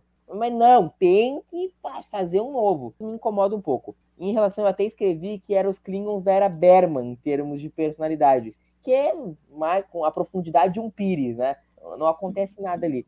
Que é os Klingons da Era Berman. A gente vê os Klingons em TOS, é aqueles caras, eles são, se assemelham até um pouco mais aos romulanos, né? Eles são mais ardilosos, eles fazem uma série de coisas. Enquanto os Klingons da Era Berman são min quer honra, min quer morte digna, que é um, um, que é um pouco que a gente conta aqui, por mais que não seja interessado essa questão da honra, mas é aquela profundidade, isso aí, o meu lance é tomar vinho, sangue, eu sou macho, entendeu? Mas eu acredito que tenha sido uma decisão, e de certa forma, se eu fosse showrunner, talvez eu tomasse a mesma decisão é meio, acho que, assunto que eles estão tendo cuidado para tomar depois de Discovery. Assim, a gente até comentou o lance que gente parece um pouco constrangida com Discovery. Então, assim, não vamos, não vamos entrar em bola dividida. Vamos, já que nós precisamos mostrar os Klingons, vamos, vamos mostrar tangenciando os Klingons, não vamos entrar em pormenores. Talvez esses Klingons rasos da era Berman tenha sido uma opção de fato pra gente. Não é a ideia, talvez, agora. Vamos, vamos contar a história dos Klingons, vamos conhecer Klingons, vamos mostrar quem sabe, o Kang, o Kor. Quando isso tiver de fato, entendeu? Assentado, é todo mundo é esquecido. E aqui eu não tô entrando no mérito se eu gosto ou não dos Klingons de Discovery, isso é uma outra questão. É questão de como eles reagem ao que veio antes. É como eu vejo essa questão. Eu acho que foi opção não um erro de caracterização. E você, Mari, como é que você vê essa relação e essa releitura? E eu acho assim, é, é, impressionante. Me parece que uma coisa que o Murilo tocou, que é assim, ah, cada série quer fazer os seus Klingons. Eu sinto que Strange New Worlds, em particular, ela quer ter uma estética própria. E ela decidiu que ela vai basear essa estética na série clássica com valores atualizados de produção. Porque não são só os Klingons. Vejam que os Telaritas, que também foram é, repaginados em Discovery e foram bem recebidos, diferentemente dos Klingons, que houve muita polêmica. É, no caso dos Telaritas, passou suave. Mas mesmo assim, aqui em, em Strange New Worlds, eles decidiram repaginar de novo, tiraram as, as, as presas ali dos, dos Telaritas, voltaram a fazer com três dedos nas mãos, que era como na série clássica, e nem, nem Enterprise fez isso, mas eles voltaram a esse aspecto. Então, assim, um visual mais parecido com o da série clássica, só que com, com valores de produção moderno. Me parece que a, a cultura que está sendo criada nessa gestão do, do universo de Star Trek é que cada série tem a opção de fazer a sua escolha estética e não precisa ornar uma com a outra que eu não sei se é uma escolha sábia do ponto de vista da construção da franquia. Eu acho que, por um lado, deixa cada série com seu visual e com seu sabor, fica mais claro que são sabores diferentes de Star Trek. Por outro lado, quando você olha para o universo como um todo, cria um certo ruído. Sob esse ângulo, pergunto para você, como é que como é que desceu essa 89 repaginação dos Klingons? É, assim, eu acho que é, é totalmente. A gente entende por que, que da, da, pulou, né? E na nova geração, em Deep Space Nine, é muito diferente de TOS, porque aí você tinha lá nos anos 60, depois veio para os anos 90. Então, obviamente que a tecnologia que se tinha na era Berman para fazer era maior do que lá na TOS, então eles repaginaram ali. Agora, é, Discovery, eu gosto muito de Discovery, acho que tiveram muitos acertos, mas eu acho que os Klingons eles eles tiveram uma ideia boa da questão das casas e tudo, mas eles erraram um pouco a mão na, na maquiagem dos Klingons. Agora, eu acho que se eles não tivessem errado a mão, eu acho que Strange New Worlds teria seguido mais ou menos o visual dos Klingons de Discovery. Como, como foi uma coisa que foi super polêmica e todo mundo percebeu que, que talvez não tenha sido a melhor escolha, aí acho que eles tiveram que repaginar a coisa. E aí talvez tenham é, é, jogado né, mais ali para os Klingons que a gente é, estava mais acostumado de ver, que são os Klingons da Era Berma. E por mim, tudo bem, né? É, é, realmente a gente fica, pô, mas né, eu acho importante essa coisa da identidade visual é, individual de cada série, mas do universo como um todo é importante. De tempos em tempos a gente tem que ter salto, a gente tem que atualizar, porque as tecnologias são outras, né? os tempos são outros. Mas, assim, não me incomoda que esse é a 15 versão dos Klingons. Acho que o mais importante é, é se você tem uma boa história, se você desenvolve bem os personagens. Daí, falando dessa parte, eu acho que nesse episódio aqui a gente não tem como julgar o que eles estão mostrando dos Klingons, porque eu acho que é um, é um, o que eu coloquei, né, lá quando eu escrevi, escrevi lá para vocês eh, o que eu tinha achado do, do, episódio, que ele é meio que ele é um ecossistema fechado, esse planeta. Ele é uma coisa muito particular, né? É, é lá no, na fronteira da Federação com os Klingons é um planeta que tá ali tem uma importância muito grande por conta do dilítio, ambos querem, então um mês um que está coordenando e tira dilítio, depois o outro mês o outro, então ali você tem ali uma mistura ali de, de pessoas, de raças que estão ali, que fica, fica meio que uma terra de ninguém. Então eu acho que os Klingons ali é, não, vamos dizer que eles meio que não, não, não, representam, vai, o que a gente pode ver de melhor dos Klingons. Então a gente sabe que provavelmente vai ter mais mais para frente, né, na, mais para o final da temporada. E aí vamos ver como que eles vão apresentar, em que, em que, de que maneira que eles vão aparecer, né? Se vai ser como né, o Murilo falou, ah, com uma sensação mais de tos, uhum. tal. Eu acho que o capitão que aparece, aquele bigodinho dele aqui e tal, você, você, você vê ali, um, né, tirando a, a, testa que não é, não é lisa, mas você vê ali, um, dá uma sensação de Klingon da tosse. Então, eu acho que isso é legal e vamos ver como que eles vão desenvolver mais as histórias com os Klingons. Mas acho que esse é muito particular, esse lugar. Não dá para julgar muito Pois é, Lúcio, o Marcos Marinho Bernardini aqui dá uma sugestão para harmonizar aí a, a, o cânone. É só falar que os de Discovery são depois de passar pela harmonização facial lá do facial, agora na moda. É, faz aquela, fica meio parecido com o Tikuvi, mano. Aí quando não faz, fica mais parecido com esse da Era Bela. Mas, fala, fala, falando sério, sem sacanagem, é verdade que houve, é, acho que gerou-se um trauma na produção depois dos, dos Klingons é, de Discovery. Sobretudo porque, assim, o Brian Fuller decidiu repaginar os Klingons e foi demitido e largou eles com a bomba. Aí o trabalho já estava feito e tal, e não sei o quê, e aí foi super controverso. É, eu, particularmente, gostei na época é, do que eles fizeram, apesar dos desafios de atuação que impunha. Eu acho que pela primeira vez os Klingons pareciam alienígenas.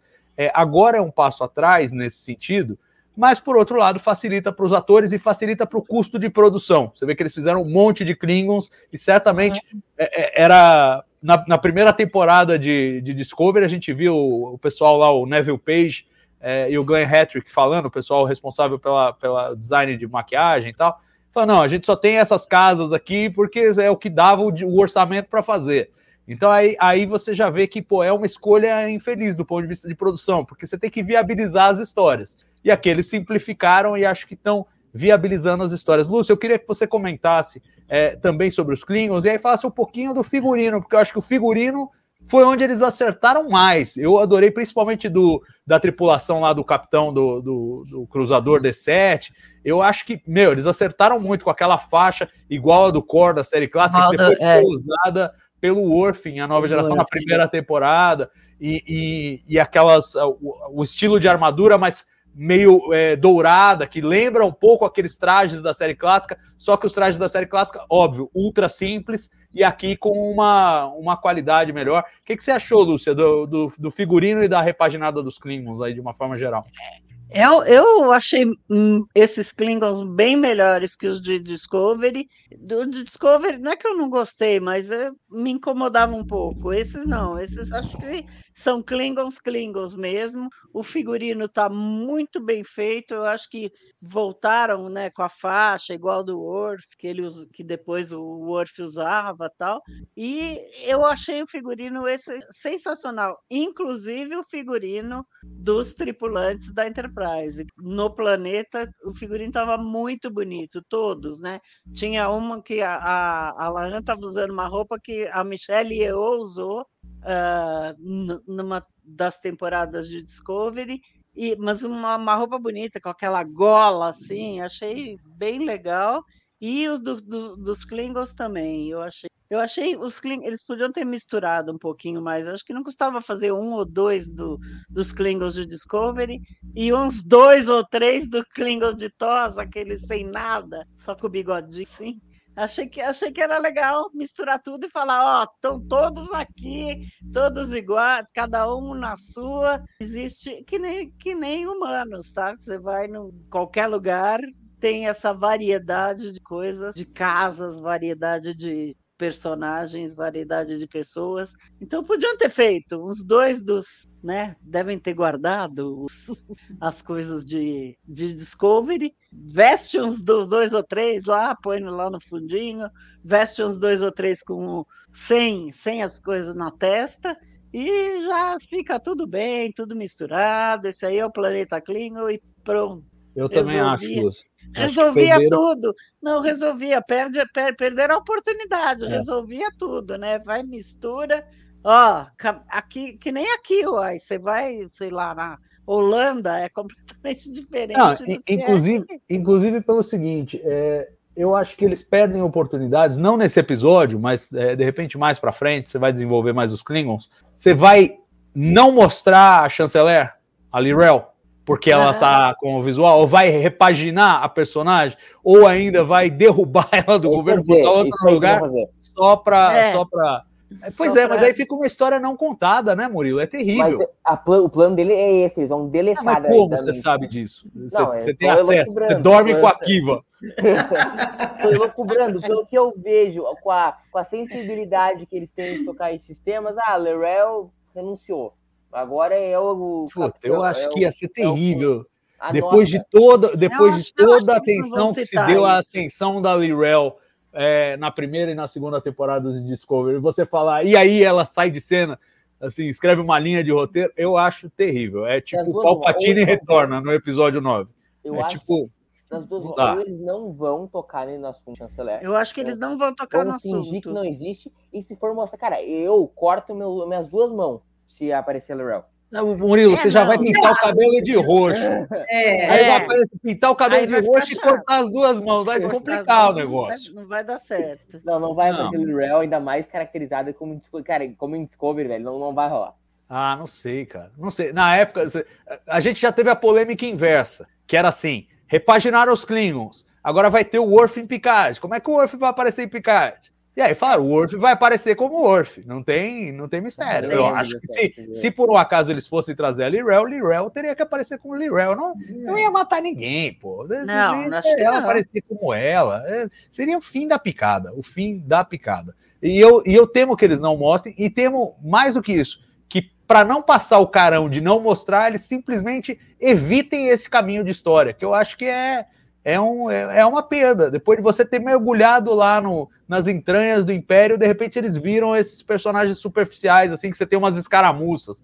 É barateia demais, gente. Eu acho. Vamos ver, vamos ver o que eles vão fazer. É, mas eu acho, mas gente... acho que a Lúcia teria poupado essa, essa, é, essa questão se tivesse seguido a sugestão dela. Bota três Klingons de Discovery lá no fundo, uhum. a gente já vê que eles não têm tabu, eles preferem essa nova roupagem, mas se precisar mostrar aqueles outros lá, também estão lá. Mas e tinha que mostrar os da série clássica também. Eu era a favor. Mas, assim, é, cara... agora nesse episódio não tem muito problema não citar nada, porque, como a Mari falou, é um lugar fechado, um lugar longe do, do, do Império Klingon, sei lá, na, na fronteira. Então, acho que não tem problema. Mas se eles forem mostrar realmente mais alguma coisa de Klingon e que não seja nesse planeta, nesse, nesse lugar, deveriam pelo menos falar sobre a Lirel, falar sobre uh, o que acontece no Império. Eu, eu acho assim, um, a gente viu em TOS inteira, não, a gente não conheceu, a gente vai conhecer um primeiro chanceler lá em TND, quando eles botam o Garon, dá para contar uma porção de histórias com os Klingons sem conhecer o chanceler. Não, Quantas mas vezes a gente viu o pretor romulano? São como essa que a gente viu agora. O, o, é, um, um capitão Klingon genérico que é o seu uhum. inimigo da semana. Que é, ah, é, é, um, é, uma narrativa pobre, eu acho. Ah, e, e, e, faz mais contraste depois de você ter mergulhado já no negócio. Você vai voltar para o raso depois de ter mergulhado? Eu acho estranho. Acho que é uma escolha controversa. Mas é, de novo, eles criaram essa caixa de vermes quando repaginaram os Klingons lá em Discovery para o bem ou para o mal. E você vê que é, cada um escolhe, né? Porque assim, agora eles ressuscitam os Klingons mais clássicos, mas em compensação os Gorns, né? E aí fica, né? É isso aí. É, cada um gosta de brincar com o brinquedo que gosta. Deixa, Quando deixa gosta de brincar com o brinquedo, muda tudo mesmo, mistura, faz o Flash enfrentar o Homem-Aranha, é assim mesmo. É, criança brincando com os brinquedos é assim mesmo. Agora, por falar em criança brincando com o brinquedo, vamos falar um pouco do enredo desse episódio, que tem algumas coisas também que eu achei meio esquisito. Depois de uma hora e Aquele negócio, aquele negócio do, de dividir o planeta, 30 dias para cada um, ficou meio esquisito, não ficou? Vocês acharam convincente isso aí? Ó, oh, Murilo, que cara é essa? Diga, convincente pra caramba. Você consegue imaginar isso? É tipo, paz na Palestina. É, Jerusalém vai ser dividido em 30 dias, vai ficar com os palestinos, 30 dias vai ficar com os israelenses. Não, não, vai não funcionar. Foi isso que aconteceu. Não foi isso que aconteceu, Salvador. Está é. fazendo a interpretação errada do episódio. Ah, não tá é bom. que o planeta é comandado 30 dias pela Federação e 30 dias pelos Klingons. Não, ele acontece? é ocupado, não é? Os, os malucos, os, comé os comédia lá vendem o, o cristal. Eles vendem o cristal. Uhum. É, o de lítio. E aí eles comandam o, o comandam eles eles comandam o planeta. Só que quem é que fica lá de 30 em 30 dias? Tem 30 dias que é a Federação e tem 30 dias que é o Império Klingon. Não, Mas lá embaixo é tudo misturado. Você vê que tem Klingon e tem humano lá. É.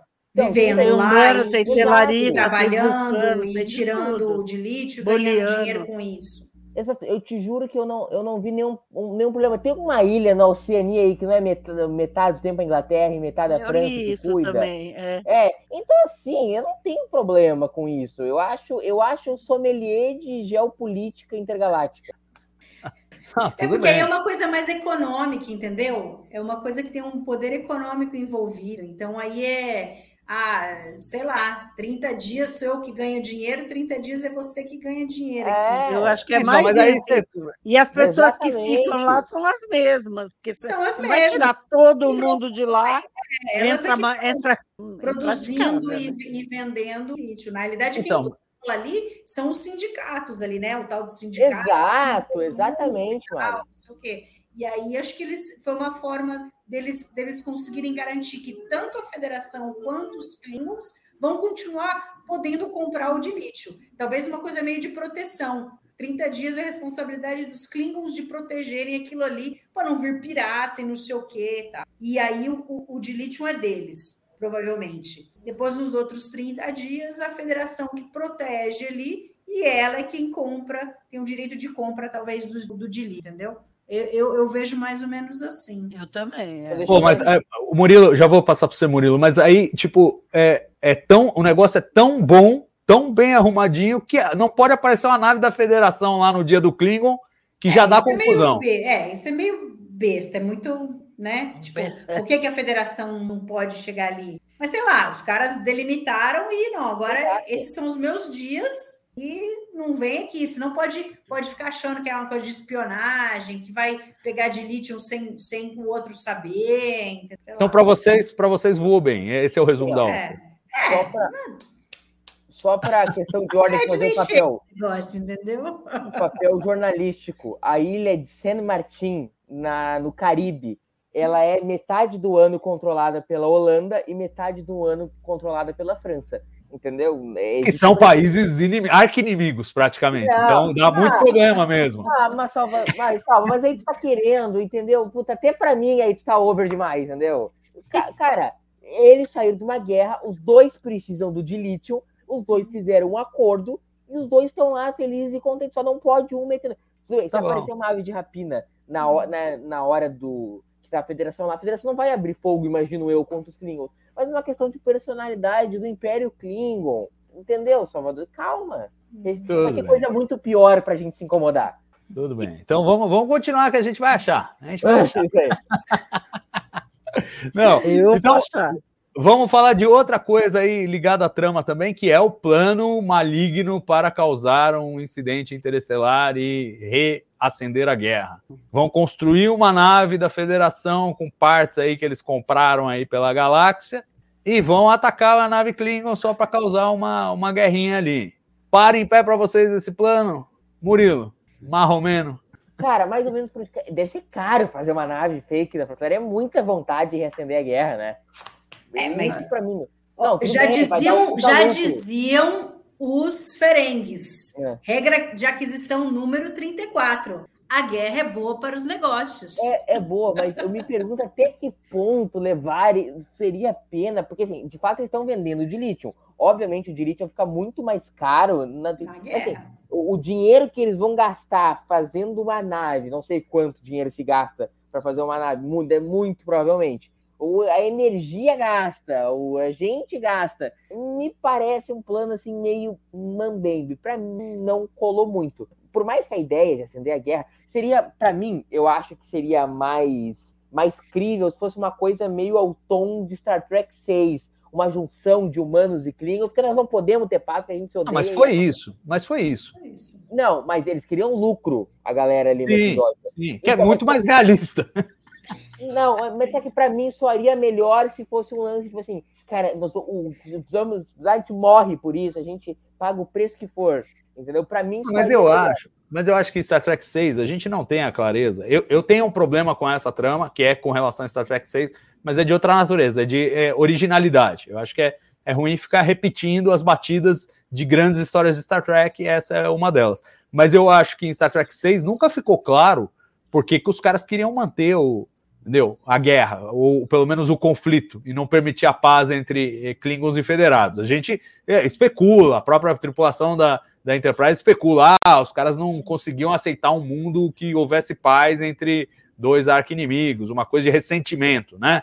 É, mas a gente não sabe, né? Não- a gente não viu o interrogatório dos conspiradores para dizer por que, que eles fizeram é, tal coisa. E eu acho que lucro é muito mais é muito mais crível. Essa parte da história, do ponto de vista é, do, da credibilidade, da verossimilhança, eu acho, eu acho razoável. Você criar um incidente para tentar. Claro que a, a- a federação ia falar, não é minha nave, iam fazer um estudo lá e iam provar que não era, né? Mas eu, eu sei lá, eu, é- é- pelo menos para um começo, uma escaramuça, uma, um, um- um início de conflito, eu acho que podia funcionar. E acho muito legal, acho que talvez a única coisa de mais substância desse episódio seja essa crítica justamente à, à, à- à guerra como negócio, né? É, é, e é uma coisa que faz a gente pensar em todas as guerras. Sempre tem alguém ganhando dinheiro com as guerras. E elas interessam economicamente. E até a coisa do dilítio, né? Você vê, o episódio foi produzido antes, antes da guerra na Ucrânia. Mas assim Uhum. como a guerra na Ucrânia fez subir o combustível, a mesma coisa, a guerra entre Klingons e Federados ia fazer subir o preço do dilítio. Do Jelite. Os, os, os, os mecanismos econômicos são os mesmos, os incentivos econômicos são os mesmos, e é legal que eles façam essa crítica, embora assim, muito ampassant. O que eu acho problemático é a similaridade com o Jornada das Estrelas 6, essa coisa de fazer, ah, vamos fazer o, a conspiração de humanos e Klingons para manter o- as duas superpotências em guerra. Como é que foi para você isso, Lúcia? Não, então, é. Ah, sei lá, eu. primeiro que aquela nave ali escondida, para mim, eu não entendi até agora se eles pegaram uma nave meio pronta, resto de guerra, se eles construíram aqui. Se alguém quiser me explicar, eu agradeço, porque eu não entendi nada daquela nave. Quer dizer, o plano era esse: era uma nave atacar no meio de uma no meio de um, de um, lugar no meio de nowhere né um lugar que ninguém nem sabe uma nave atacar outra nave e você acha que isso ia começar a guerra de novo para mim não ia de jeito nenhum então não me convenceu esse plano, sinceramente, não me convenceu. ah, tá talvez já tivesse meio que mancomunado ali com os Klingons disso, porque para os Klingons acho que interessam mais a guerra, porque eles ficaram entalados, né? Eles tiveram que acabar lá com a guerra, mas eles ficaram entalados, né? Não, não, gostaram muito, meio que tiveram que, a contragosto, eles estavam chegando lá na Terra, tiveram que voltar para trás, enfiar o rabinho entre as pernas, né? E ter que aceitar ali uma paz com a federação. Então, vai saber ali, mas é a partir do momento que a Enterprise interferiu, daí acabou com coisa. Aí não, então, né? Vamos, não, não ferrou, né? Não vai, não vai dar para a gente ir por esse caminho. Tiveram que, ou talvez aquele capitão fosse mais tranquilão, esperavam que fosse um capitão mais tempestivo, que não, a federação aqui é, acabou com o tratado e não sei o quê, eles estavam vindo aqui roubar de lítio, blá blá blá, nós destruímos a nave, daí não dá para saber que a nave não era, não era da federação e não sei o quê, e aí cria-se um embrólio ali, né? E aí os Klingons dominam aquele planeta e ficam só para ele, por exemplo. Embora tivesse humano ali no meio ali do sindicato que, que, que criou toda aquela coisa ali, mas, mas parecia que era muito mais os Klingons tomando conta da coisa do que do que os humanos ali. Acho que os humanos que estavam ali era meio que para construir as coisas e tentar ganhar algum dinheirinho, mas eu acho que quem organizou o negócio, quem estava tomando conta do negócio, me pareceu ser muito mais os Klingons. É, não, eu, eu, concordo com isso. E a Lúcia tocou num ponto que eu acho que a gente deve falar, o Destilados Brasil também está comentando, que é outro vespeiro. Você vê que essa temporada eles começaram tão que tão, né? É, botam lá a nave que a Lúcia até agora não, não sabe se eles construíram, se eles roubaram, estava pronta, se eles montaram do nada. É, e, para piorar tudo, é uma nave identificada, pelo menos tentativamente, pela Jenna Mitchell na ponte da Enterprise como uma nave da classe Crossfield, que é, adivinha só, é só a classe das a naves da Discovery. É só tipo a Discovery e a Glenn que a gente viu que eram da classe Crossfield. E essa nave que a gente viu aqui nesse episódio não é igual a Discovery, você deve ter reparado. Né? Mas o disco é bem parecido, porque o disco é igual. E é, é, o disco. As, as nacelles não. As Exato. O disco é parecido. Aí gera todo tipo, aí gera todo de tipo de especulação, né? Uma é essa, que eles estavam montando, pegando peças avulsas. É, no episódio eles falam isso, né? Não, eles estão pegando tecnologia federada de todo pedaço, comprando tudo, tal, não sei o quê. Então, é, eles podem ter montado de partes avulsas, né? É, e feito uma nave que tinha um pedaço de Crossfield, mas por outro lado só tinha duas Crossfield que a gente né? conhecia, né? É, pois é. é, pois é. Uma sumiu e a outra explodiu. Da onde? Tá. Então começa, a própria começa, Crossfield. Começa daí o, o, problema. Aí você. É, pois é. A, mas aí só tem três naves dessa aí e ela ia reconhecer. Uma é secreta, a outra é secreta, a outra é. É secreta. secreta também. E ela ia reconhecer. Mas assim, o que o, que o Timothy Peel, que é o é o Michael Kuda dessa geração, é o cara que faz os, os, as animações de vídeo das telas lá do, dos cenários e tal, falou, é que essa é uma nave que os caras montaram lá, pegaram peças de várias outras, e que ela não é uma crossfield de verdade, é uma identificação tentativa, a própria é, Jenna Mitchell fala, eu acho, acho né, é. dando, dando a entender que não era, não era bem essa, e aí cada um interpreta como quiser. A gente sabe que, por exemplo, o Pingo do Lorca, que tem uma neura com o fato de que agora existem classes de naves que a primeira nave da classe não tem o mesmo nome da classe, é, ele, ele ficou satisfeito com isso, que ele fala, não, então tá, então existiu uma Crossfield antes, existia essa classe inteira e duas naves da classe, da classe Crossfield foram adaptadas para o motor de esporos e ficaram com aquela configuração da Discovery e da Glenn. Eu concordo que essa é a hipótese mais razoável do ponto de vista de racionalização. Eu também tenho certeza que eles nunca vão explicar isso. E que o máximo que a gente vai chegar da, da, de declaração sobre isso é essa do, do, essa declaração do Timothy Peel falando: não, a ideia é que os caras construíram a nave do nada lá, misturando peças. E é isso que nós vamos ter. Agora, para quê? Para que fazer isso? É, pô, não precisa. É, exatamente. Gorne. É? É, teve tanta nave que foi destruída, que ficou largada, esquecida. Eles podiam ter trazido uma, né? E aí feito uma coisa meio híbrida, mas podia já ter um- uma de uma classe qualquer, né? É, o Peter mesmo falou por que, que não pegava né, uma da classe Walker, que era Shenzhou, entendeu? Pegava uma daquelas lá e pronto, aí já servia. Eu precisaria rever o episódio, mas como eu não faço nenhuma questão de rever o episódio, eu te consulto. O, no, no Encontro de Farpoint, o Picard não fala que é da nova classe Galaxy, que a Enterprise tipo, é a primeira da, da Galaxy. É, peraí, deixa eu só comentar uma coisa aqui que eu desse, desculpa, é, é que eu tava lendo o comentário ao mesmo tempo. É, o Destilados Brasil tá errado nessa, viu, Destilado? Você fala que a última vez que o Kiko, o Kiko Continuum fez contato foi com o Picard. Não, não falam isso. Eles falam lá é, X mil, X séculos atrás, e isso dá na frente do Picard. Então, ainda teve. E, e o Kill Continuum é mais do que só o Kill, né? Tem, tem outros. Então a gente não sabe qual foi esse incidente, mas não, não bate com o que Discovery diz que foi mais adiante. Então ainda cabe a visita ao, ao Jack lá. É, desculpa, Murilo, agora sim, meu, fala.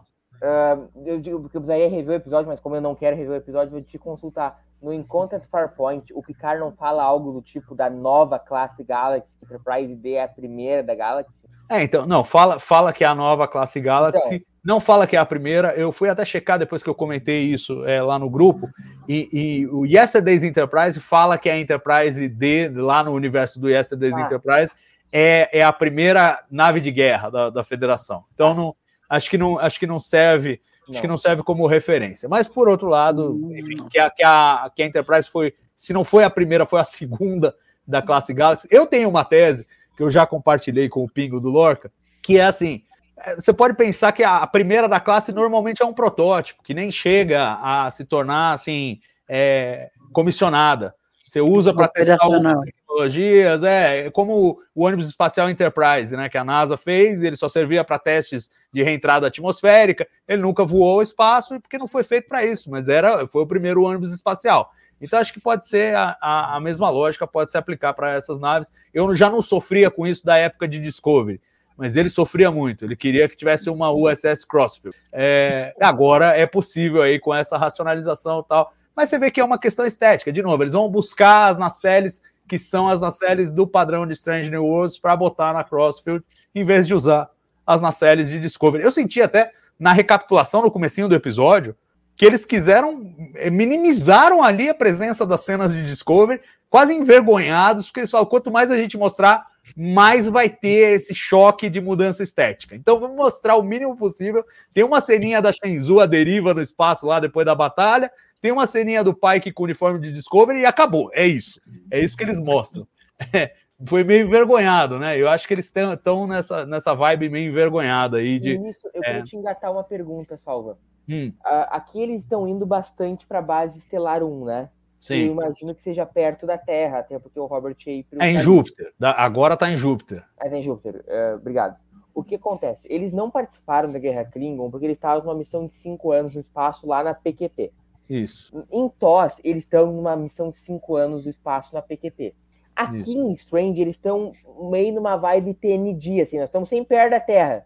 O fato é que o Pike diz na, na, na abertura que é a missão de cinco anos. Só que eu tenho a percepção que é uma missão de cinco anos meio fajuta, assim, eles estão numa vibe, como eu disse, meio TND, assim, sabe? Estamos perto, estamos longe, mas estamos perto, entendeu?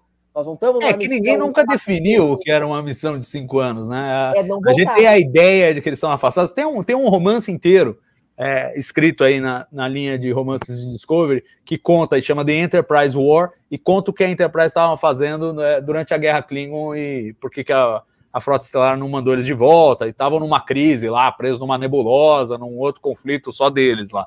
Então tem até uma historinha, se você quiser, uma coisa não canônica para abordar isso aí. Mas, é, assim, eu acho, eu acho que eles estão com certas liberdades, e isso, vamos combinar, é, é tradicional em Star Trek, com relação a distâncias e tempos de viagem, né? É sempre a viagem no tempo do plot. Nu- nunca é diferente disso. Se precisa que chegue rápido, chega rápido. Se precisa que demore, é, demora mais, né? Então é assim. Os caras é, têm essas. é, acho que não, não tem esse, esse esmero que eu acho que poucas vezes é, na, na, história da franquia foi, foi realmente respeitado. Acho que a nova geração no começo respeitava, mas a série clássica nunca. E, e, e depois as outras séries também, acho que Voyager, Enterprise deram uma, uma chutada de balde nisso aí. Se você lembrar, pô, a Enterprise com um motor de dobra 5 fazia Terra Cronos em quatro dias. Fala, meu, é rápido. E dessa vez eles vão até, né? A, a, coisa toda do Spock acontece nos três dias que o pai que ia ficar fora. Então. É, é porque assim, ó, o que, que, eu imagino? Uh, pela minha percepção de TOS, eles estão de fato em um espaço muito profundo. Acho que a única vez que eles chegam perto é a Segment. Não, a Segment Earth não. É a Segment Earth e quando eles vão ao vulcano em Amok Time. Sim, eles estão sempre longe, eles nunca estão perto dos caras. Uh, eu, eu sinto essa vibe em Strange. Assim. Então, eles deveriam estar muito longe para não conseguir voltar para a guerra. Então, essa é a minha percepção de Strange. Uma coisa mais que depois de, dessa era de Star Trek, a gente não tem as missões de cinco anos. É. Sendo dita sempre voltando para a Terra. Então, eu gosto de imaginar o que, que eu gosto, eu, como eu arranjo o cano. Tem aquela abertura de série não é canônica, entendeu? Então, não é missão de cinco anos. A Enterprise tá aí, dando banda. Entendeu?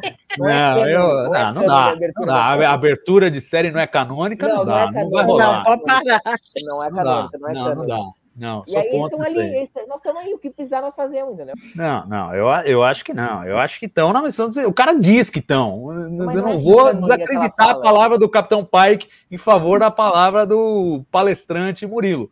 É, não dá. É, não é cano, Não dá. Não é ele é o capitão da nave, ele deve saber a missão que ele tá. E, e vale lembrar também por que, que aconteceu isso na série clássica. Não é porque os caras tinham uma ideia maravilhosa de missão de cinco anos, que não tinha contato com a Terra. Não. É porque eles simplesmente não queriam voltar à Terra porque seria impraticável mostrar a Terra do futuro, do ponto de vista orçamentário. Eles não, não sabiam nem como começar. Tanto que eles voltam à Terra, mas quando voltam à Terra é sempre no passado. Você lembrou de Assignment Earth? Teve também Tomorrow's Yesterday eles também voltam. Contanto que seja no passado, aí fica com, né, com locações que a gente pode filmar na Terra tal, não sei o quê. Tudo bem, eles topavam. Só não vinham para a Terra no. Porque se você for pensar também, de novo, não dá para levar isso muito a sério. Vulcano é relativamente perto da Terra. Então, assim, se, se eles foram a Vulcano e a Mock Time, eles poderiam ter ido à Terra. Não, mas não foram. Não, mas poderiam ter ido. E, e, outra, é a federação, né? Tipo, eles estão operando dentro da federação a, Enterprise operava muito dentro da federação. Então, quer dizer, qual é o critério? Missão de cinco anos não pode ir à Terra. Não pode ir a qualquer lugar. Se for a Lua, tudo bem, mas a Terra não pode. Não, mas, por exemplo, é, eu imagino isso. Mas, não faz o menor exemplo, sentido. Qual é a lógica disso? A Segment Earth é o último episódio da primeira temporada, não é? Não, é o último da segunda. Da é, segunda. Eu ia, é, eu ia fazer uma tese, porque é perto de Mock Time, então ele. Mas não, não, não esquece, esquece. Esquece. É melhor não pensar nisso. É melhor não pensar nisso. Porque não. Eu gosto... É tudo a viagem é, em velocidade do plot, não uhum. adianta. Mas é... a abertura, né, também. Não, não tem nada de regra. É. Eu gostei do que o Ronaldo falou, que o TNG uh, ah, tinha que ficar perto, porque eles faziam muito trabalho de Uber. faziam mesmo, faziam mesmo. Mas, de novo, em TOS também é faziam verdade, trabalho de Uber. É muito lá, mais que o. Ah, nos dois. Leva, leva o embaixador para lá, leva o embaixador é, para cá. É, é, mala, né? Sempre mala. Sempre mala, sempre mala. Mas enfim, estamos tergiversando. É, vamos voltar aqui para essa história. Já falamos da Crossfield, já falamos aí das coisas do plot, da, da, da, coisa de sabotar a paz entre Federação e Klingons. Vamos falar de um elemento muito importante dessa história, que eu acho que deu novas camadas, que é a subtrama da, do, do Mibenga e da Chapel como veteranos da guerra Klingon tomando soro do super soldado. Quero saber como caiu isso para vocês. Primeiro, a relação dos dois, que eu acho que é o lado mais legal. Segundo, a coisa do super soldado e aquelas cenas intermináveis de luta. E com intermináveis, eu já dou uma dica de o que eu achei. Mas, Mari, vai lá. A semana passada eu tinha falado, né, que eles tinham comentado sobre essa relação. É, dos dois, que teriam histórias sobre isso, e eu já tinha achado muito legal.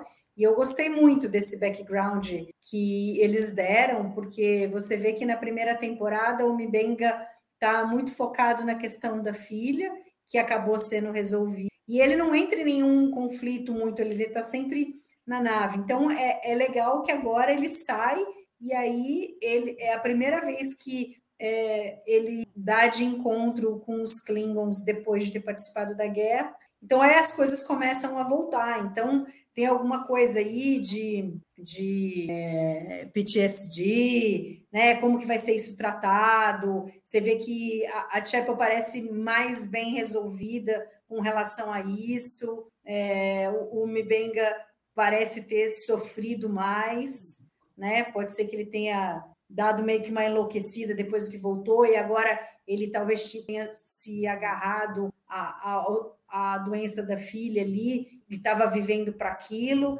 e agora que ele não tem mais a filha ele ele acaba tendo tempo para pensar em coisas que ele não estava talvez que ele tivesse esquecido que não tinha mais tempo para pensar né? então é legal que isso daí tá voltando à tona e ele vai ter que lidar de novo é, com isso. Eu, eu achei muito legal e aí também dá uma camada maior, porque você vê desde o começo que eles pareciam ter assim um, uma certa um certo relacionamento anterior que não só ali na Enterprise, então é legal que eles já se conheciam de antes. Aí desse, vamos ver o que, que eles vão, vão falar, se vão falar mais alguma coisa se vai apare aparecer mais uma vez esse negócio do soro tal. Mas assim, a gente sabe que a Chapel é, é super, né? Ela manja muito do negócio de genética, faz as coisas para para a federação lá que eles falam no primeiro episódio da primeira temporada, de, de fazer os, é, os humanos se parecerem com outra raça para poder fazer um primeiro contato ali sem que ninguém saiba. E imagina-se então que ela tem ali uma capacidade ali para né, fazer outras coisas. Talvez esse esse super, né, esse soro de super soldado aí, coisa a ver com mudar alguma coisa da, da genética é, do corpo ali, não não facilmente, mas emula ali, né? Um, mais músculo, mais força, tal. E, mas eu, eu, por exemplo, eu não me incomodei não com a luta. É, é algo que a gente não, dificilmente vai ver, né? O médico e a enfermeira lutando. então aí precisaria realmente de uma coisa bem assim bem diferente para fazer com que eles fossem encarar dessa forma. Mas imagina eles lá no, nos confins lá da guerra e tal, é, é, tendo que atender as pessoas. Como que eles iam se proteger? Aí eles criaram essa maneira para se proteger. Acho factível aí, né? É, isso ter acontecido. Mas é legal, de repente, eles desenvolverem alguma coisa. Pô, será que isso daí não causa uma certa dependência, né, do cara se achar que agora é legal o povo ficar fortão, e, e se isso não tem algum efeito colateral, né, não sei se eles vão tratar disso, acho que vão tratar mais mesmo é, da, da relação dos dois e, e, de como lidar aí com essas coisas que aconteceram na guerra, né? E tem algum episódio lá para frente, não sei se eles falaram, se é o oitavo, eles falaram que de novo tem bastante a relação dos dois e que eles gostaram muito de fazer. Eu não lembro se é o oitavo mesmo que tem um. Acho que, que, é. que parece que são os Klingons de novo que aparecem, isso. né? Então acho, que, acho é. que vai ser vai ser interessante isso daí. Aí assim, a gente, a gente pode ter achado, tem alguns momentos que fala assim, ah, ficou um pouquinho demais, podia ter tido um pouco menos de cena de luta, é isso. né? Eu acho que um pouquinho é que menos teria, teria sido melhor. Eu, eu gostei das cenas, mas acho que foi talvez um pouco longo demais. Mas aí você vê a Jess Bush, entrevista dela, ela adorou, entendeu? Falou, meu, foi maravilhoso fazer isso aqui, amei fazer. Então, acho que eles se divertiram mais do que qualquer pessoa, né? Mas, Não, com certeza. Né? E, e é, o mas... Solução Mancon é... Ele é campeão de jiu-jitsu brasileiro. brasileiro. Então, tipo, é um cara que curte luta e tal é, eu, eu, achei que assim foi a, a, a, duração e, a, e o excesso de câmera lenta. Se tivesse menos câmera lenta, talvez tivesse ficado um pouco menos cansativo, mas sim, muito bem executadas. E Lúcia, é, quando a gente vê eles injetando o bagulho, é, eles dão um zoom nos olhos e, e, tem aquela coisa da pupila dilatando. Eu lembrei exatamente do, daquele negócio na primeira temporada. Eu achei que eles iam se transformar numa outra espécie, ia ser um uhum. outro negócio mais radical. E aí, no final, ele só, só foi um doping ali para eles saírem batendo no, nos, nos Klingons. A minha pergunta para você é o seguinte: você achou que ficou muito com o sabor de super-herói da Marvel? Ou que tá bem dosado, foi bem calibrado? Como é que você reagiu a essa, essa, essa escolha aí? Eu não gostei, para mim, para mim não era nem Marvel, para mim era a poção mágica do Asterix mesmo. Obelix e Asterix que é exatamente o que acontece. Eles tomam aquela poção e derrotam todos os romanos. Então, espinafre do Popeye, né? É. Ah, é, essa aí pra a mim- Mari mim- foi longe. E, e- não, a poção do Asterix é a própria, mas eu não, não gostei, não gostei das cenas de luta. Na entrevista que você também viu, o Chris Fischer falou que tinha mais cena de luta que ele teve que Aí está tirar porque não dava tempo, tá? Mas que ele gostou de fazer porque ele soube que o Babs era campeão de jiu-jitsu. Não achei nada de jiu-jitsu nessa luta, nada. Não, não, mas não nada. tem Não, mesmo. não. mas Não tem. tinha nada de jiu-jitsu. Não, mas é Não. que Tem uma hora que ele joga o cara, ele joga o cara no chão, ele segura aqui, faz um movimento Achei, e tal, mas. não, não gostei entendo da luta. Não É, eu também não saberia dizer. Eu também não Eu- entendo, mas Eu, eu, sei li. que não teve, é, eu sei que não teve por causa do Chris Fisher. É, o Cris- o Aliás, Chris foi. Nessa entrevista, essa entrevista é muito boa, vocês deviam assistir, é muito boa. Ele, ele falou que tinha mais luta, ele gosta de luta, ele que gosta, e que teve que tirar por causa de tempo e tal, mas eu, sinceramente, achei, não gostei da tal da poção mágica e não gostei das lutas. Mágica. Que nada a ver, nada a ver com nada, sério mesmo. Aí o pessoal tá lembrando aqui outros exemplos, né? O suco Gummy dos ursinhos Gummy, teve, teve- tem vários desses aí. É, sabe que eu, Tem várias coisas para citar aí. Murilo, e você, o que você achou, cara? diferente da Lúcia, eu gostei, mas eu gostei da minha versão pra história, da que eu bolei na minha mente, né? Eu tive que amarrar. Qual é? entendeu? Divida com a gente, para todo É, mundo gostar O, também. o Mibenga e a Sheppel já lutam. Não é que assim transformou, né? Que eles tomaram ali a Não, Félix também acho. Felices. Não, também Eles acho. tomaram a Félix Felices ali e viraram, entendeu? O, como é que é o Sim. nome do cara lá? O Mike Tyson, entendeu? Não, não é isso que acontece. Aí, faço o parênteses para perguntar pro meu consultor oficial que lembra todos os episódios. Em How Little Girls Made Off, a Shep em algum momento participa de uma cena de luta da qual ela fica parada se escondendo atrás do Kirk? Ah, tem, eu acho, né? Quando, aí quando aí é um ele. problema. Ah, não, esse é o problema que você achou com a. Sheppel. É. Porque aí, o que, que, porque, assim, eu gosto de imaginar que eles já têm uma. Eles lutam bem. E aquilo ali é tipo uma cocaína turbinada, entendeu? Eles É. tomam um trocinho e ficam ligadaço, entendeu? Eu- Foi o que eu gostei, gosto de imaginar assim. Agora, se for um troço assim, ah, tomei a Félix Felices e virei o Mike Tyson, pra mim vira um problema. E sobre a sequência de luta eu gosto, porque foram raras vezes que a gente viu em Star Trek essa briga de rua mesmo, entendeu? É Os caras com camisa do Real Madrid com o Messi nas costas. Então eu gostei. Eu gostei da cena. Eu, elas são três sequências de luta. Eu teria feito duas. Acho que a primeira é muito boa. Eu gosto demais quando o Chris Fisher, aquela hora que eles abrem o, o tipo um tubo Jefferson e eles caem com a câmera virando. Eu adorei aquilo. Eu teria escolhido fazer duas sequências. Que não tem nada a ver com a luta, mas enfim. Não, tem tudo a ver essa, né? A sequência da luta. Né? É a sequência da luta. Então, assim, eh, das três sequências eu teria feito duas, eu acho que teria sido um tom, mas também não achei que fazer um terceiro tom, uma terceira sequência, nossa, acabou com o episódio, eu só teria optado por duas. É uma sequência diferente, de- deve desagradar os puristas, que é uma coisa bem, bem virulenta mesmo, mas pra mim funcionou, acho que se adequa um episódio, que é um episódio mais sujo, assim, curti. E gosto de imaginar também que é uma, que é uma droga super proibida. Então, se, se é um doping, se fosse legal, todo mundo toma de grupo avançado, todo mundo toma cocaínazinha e vamos turbinado. Entendeu? Eu gosto de imaginar que é um troço super legal e tal. Gostaria, espero que seja endereçado. Espero que, ah, nós vamos ver seis temporadas. Ah, teve aquela vez que eles tomaram a Félix Feliz e viraram o Mike Tyson. Entendeu?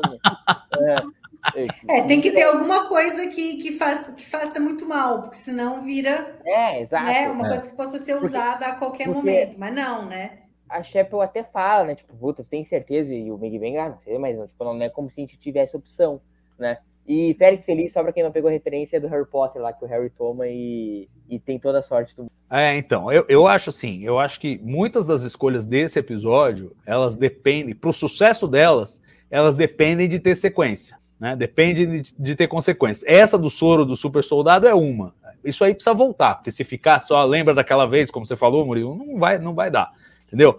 Tem que voltar, como tem que voltar também a própria trama com os Klingons, porque se você cria aí uma escaramuça, cria um, pô, você tem que, você vai ter que voltar com os caras, né? Não tem jeito. E acho que também é a vocação de Strange New Worlds como prequel da série clássica trazer os Klingons de volta. Não era, não era opcional isso. E acho até por isso eles resolveram, vamos enfrentar logo esse negócio de Klingon, a gente faz do jeito que a gente quer e pronto, e, e acabou, e acaba o sofrimento. Acho que foi a opção deles já na abertura da temporada para, ó, é isso aqui, toma. esse é, o, é os Klingons segundo o, o Evangelho de Strange New Worlds. E, e ficou assim definido. É, bom, só, só para terminar essa partezinha no planeta, é, Laan, a história da Laan é que esvaziaram bem, né?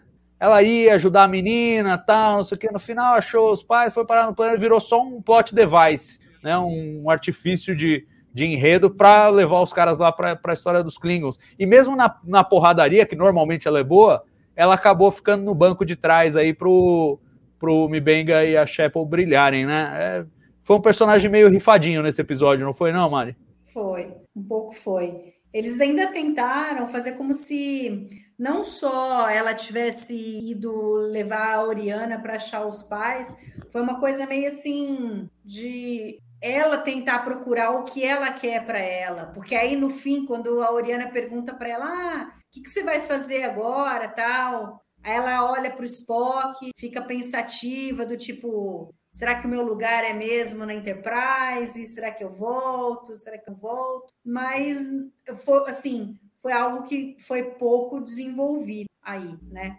Da, eles jogaram isso daí como uma proposta, mas infelizmente não desenvolveram tanto. E aí eu acho que aí acabou aí, ela vai voltar para para Enterprise e, e, boa. Ah, já, sei lá, fiz a minha jornada aqui, né? Cumpri aqui o que eu tinha prometido. A Oriana era era o que eu fui há muito tempo atrás e agora eu dei a oportunidade dela também de poder estar com a família e de crescer, esquecer, né, os traumas que ela teve com todos Gorn, mas não sei se eles vão de novo voltar nisso daí ou se ela já vai seguir feliz e contente na Embrais. Mas é uma pena. Eu acho que poderia ter tido algum algo a mais aí. É, pois é, o, o Elber Lessa comenta, eu achei que a missão com a menina ia ser mais explorada num episódio Gorn, no fim foi só um pretexto, é exatamente o que eu achava e o que foi. É, alguém tem mais algum comentário a fazer sobre o uso de Laan aí, nesse? Eu tenho, eu tenho porque se eu me falei que a Una, no meu coração, não faz falta nenhuma, a Laan faz, eu sou presidente do fã-clube da Laan, de fato, spin-off da Laan eu tô topando. Por isso que eu amo o casal Kirk e Laan, meus dois personagens favoritos, reunidos. Mas enfim, isso aí nós vamos discutir no 3, casal do ano. Já é o melhor casal de Star Trek. Lá e Kirk. Sem ver o episódio, já é o melhor casal de Star Trek. Não, Gente, não. E... Spock e Shepard é melhor. Vai. Não, Spock e Shepard é maravilhoso, mas já parou pra pensar? Pois é. Kirk e Laan nasceram um pro outro. E quero genial. Não, eu quero. Deixa eu usar esse gancho é. da Lúcia, que foi excepcional, porque nós temos que falar de Spock. Eu não encerrei ela ainda. Não, já encerrou, vai, Murilo. Vai ficar só falando groselha aí. Não, não ia, eu ia falar mesmo, eu ia falar. É, então vai, vai, vou te dar uma chance, hein? Eu achei que foi inútil a saída dela lá no episódio 9. Achei que ficou meio tudo bem, ele tava aqui. Mas, de novo, ela fizeram todo aquele carnaval pra ela sair da nave pra tipo, ela voltar agora no episódio final do episódio 1 sem, entendeu? Lance nenhum. Mas, enfim, foi opção deles. É, também achei isso, tive essa sensação. Mas enfim, Spock e Chapel. É mais uma, uma coisa que a gente vem desde a primeira temporada falando, estão mexendo no vespeiro do cânone, estão não sei o quê, babá, babá. Essa altura, podemos jogar o cânone pela janela. Eu acho que é, é, um acordo de todo mundo. Não, o Murilo continua achando que não, mesmo depois do que a gente viu hoje. Spock vai lá e chora, e chacoalha, e e mesmo assim você considera que está em pé ainda, esse cano claro, aí está ficando em pé. Tá.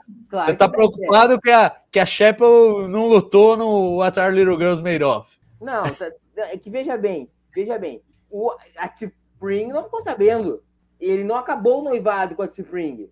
Ah, não, mas isso não vai acontecer. Aí, se acontecerem, aí, aí avacalharam não, o bagulho todo. Aí avacalharam o cano mesmo. Não, não, eu acho que foi o que eu falei. O, o, as duas ali representam os dois lados do, do Spock. Ele, ele se volta para T'Pring e vê que é, é quem é, é, a lógica, é a cultura vulcana, é o que eu cresci, é o, é o que eu quero ser, né? Mas ao mesmo tempo eu sou meio humano. E aí a Chapel traz para ele um lado não explorado e que aquilo de alguma forma o fascina, né? Ela é, e aí ela tem um crush nele, que isso já vem da série clássica, não é nenhuma invenção, né? Ela ela tá ali meio que se apaixonando por ele e ele não sabe dizer o, o que, que ele está sentindo, porque ele não, não nunca sentiu isso, né? O relacionamento dele com a T'Pring é um negócio que lá quando eles tinham 6, 7 anos, as famílias decidiram que eles iam se casar. Então, ela era uma amiga dele, é alguém que ele gosta, que tem um, um apreço por ela e tudo, mas não é assim um amor arrebatador, uma paixão tal. Mas eu acho que ele vai ter solução isso daí. Eles estão a, a partir do momento que o Spock voltar, digamos, ao normal ali, é, vulcano dele, onde a lógica, onde ele vai conseguir controlar as emoções, isso vai começar a diminuir. E aí, nesse primeiro episódio, a Chapel já, já, já deu a dica.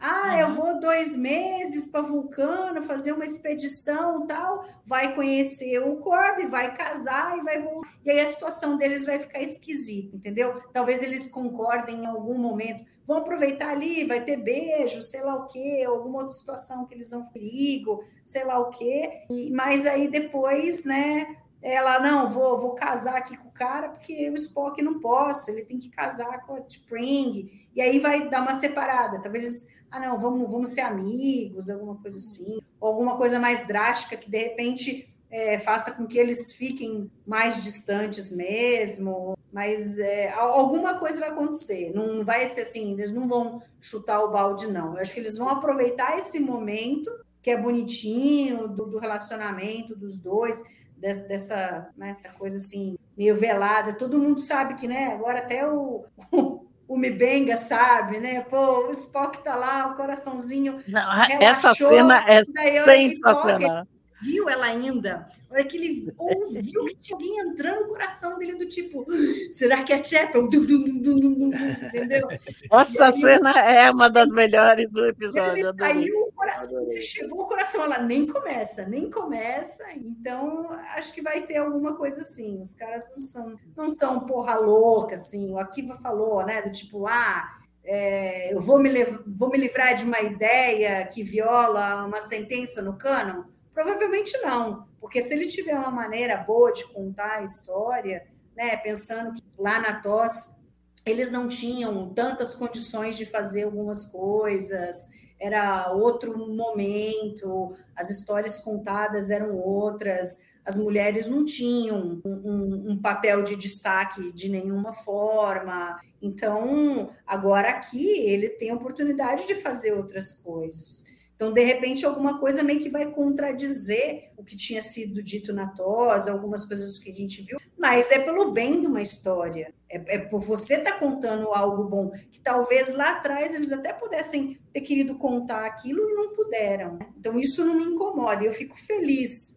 Né, essa, essa entrevista do Akiva que eu achei muito boa, ele e o, e o Myers falando. E eu acho isso legal, é uma visão é uma visão interessante que eles têm. Né? Eles não vão chutar o balde e sair mudando tudo. Né? Vai ter, se mudar alguma coisa, é por um, por um motivo nobre, porque realmente vale a pena mudar, vale a pena ser contada a história. E aí não sei para frente o que vai acontecer, né? Aquela coisa, vai ter uma continuação, vai acabar Strange New Worlds e vai, vai começar uma era, né, como se fosse da série clássica, com o Kirk no comando da Enterprise, aí a gente vai chegar em um momento que, que vai chegar num momento no mesmo período que a Mock Time, e aí o Spock não vai ter mais a Spring, será que de novo vai voltar? Ou até então vai continuar isso daí, dos dois meio assim, não, não, não podemos ter nada, porque eu sou casada, você tem a Spring, mas aí depois ela não, ela, ela não tem mais o Corby, ele não tem mais o Spring, será que eles vão né, querer ter algum relacionamento? Não sei. Mas por enquanto eu estou gostando muito da maneira como eles estão é, criando esse, essa relação dos dois e o que significa uma e outra para o Spock, para o crescimento dele, para todo esse arco de história dele. É, a, a minha preocupação com essa, já vou passar para você, Lúcia. A minha preocupação com essa história é o seguinte: é que, do ponto de vista do cânone, essa é uma relação que não pode ser consumada porque ela aparece como não consumada na série clássica. Então tem que ser uma coisa que, assim, a Chapel só vai confessar que ama o Spock lá no The Naked Time, quando fica todo mundo doidão na nave. E aí ela abre o coração e fala para ele. Eu acho legal a gente ver que isso já existia antes, que não, não saiu do nada ali naquele episódio, porque antes daquele episódio você não tinha nada. Então é, eu acho legal mostrar. Mas por outro lado, eles, eles pintam eles mesmos nesse corner, que é assim, não podemos consumar, mas para o público desta série ficar satisfeito, eles têm que consumar. Então cria um problema quase insolúvel. Eles parecem estar encaminhando, é, e aí ela menciona que vai fazer esse, esse, é, esse estágio lá de medicina arqueológica, que é justamente a formação do Roger Corb lá do What Are Little Girls Made Of, e, e provavelmente ela vai noivar com ele lá. É, ela não chega a casar com ele pelo, pelo cânone, mas ela noiva. Ela só noiva. Ela, é, é, ela noiva com ele. E, e aí cria um certo paralelismo, né? Porque o Spock é noivo da T'Pring e ela, e ela vira noiva do Corby. Tipo, ó, você não larga o seu, eu não largo o meu. Você larga o seu, eu largo o meu. Aí vamos ver o que, que vai acontecer. Mas vai, vai manter uma situação durante muito tempo que a audiência de Stranger Worlds, que não tá nem aí com a série clássica, vai falar: meu, o que, que é isso? O que eu acho que vai acontecer, mas que vai ser de partir o coração, é que ela vai para lá, ela noiva com o Corby, o Spock entra numa espiral de piração e aí sim começa a repelir suas emoções, porque ele sofre demais de ter que sentir aquilo tudo, então ele quer afastar tudo aquilo e aí ele vai migrar para o Spock que a gente está mais acostumado a ver. É o que faz sentido para mim, mas de novo, nós estamos vendo isso na segunda temporada de uma série que vai ter pelo menos cinco, esperamos. Então é cedo demais, eu acho. Então me preocupa um pouco isso aí.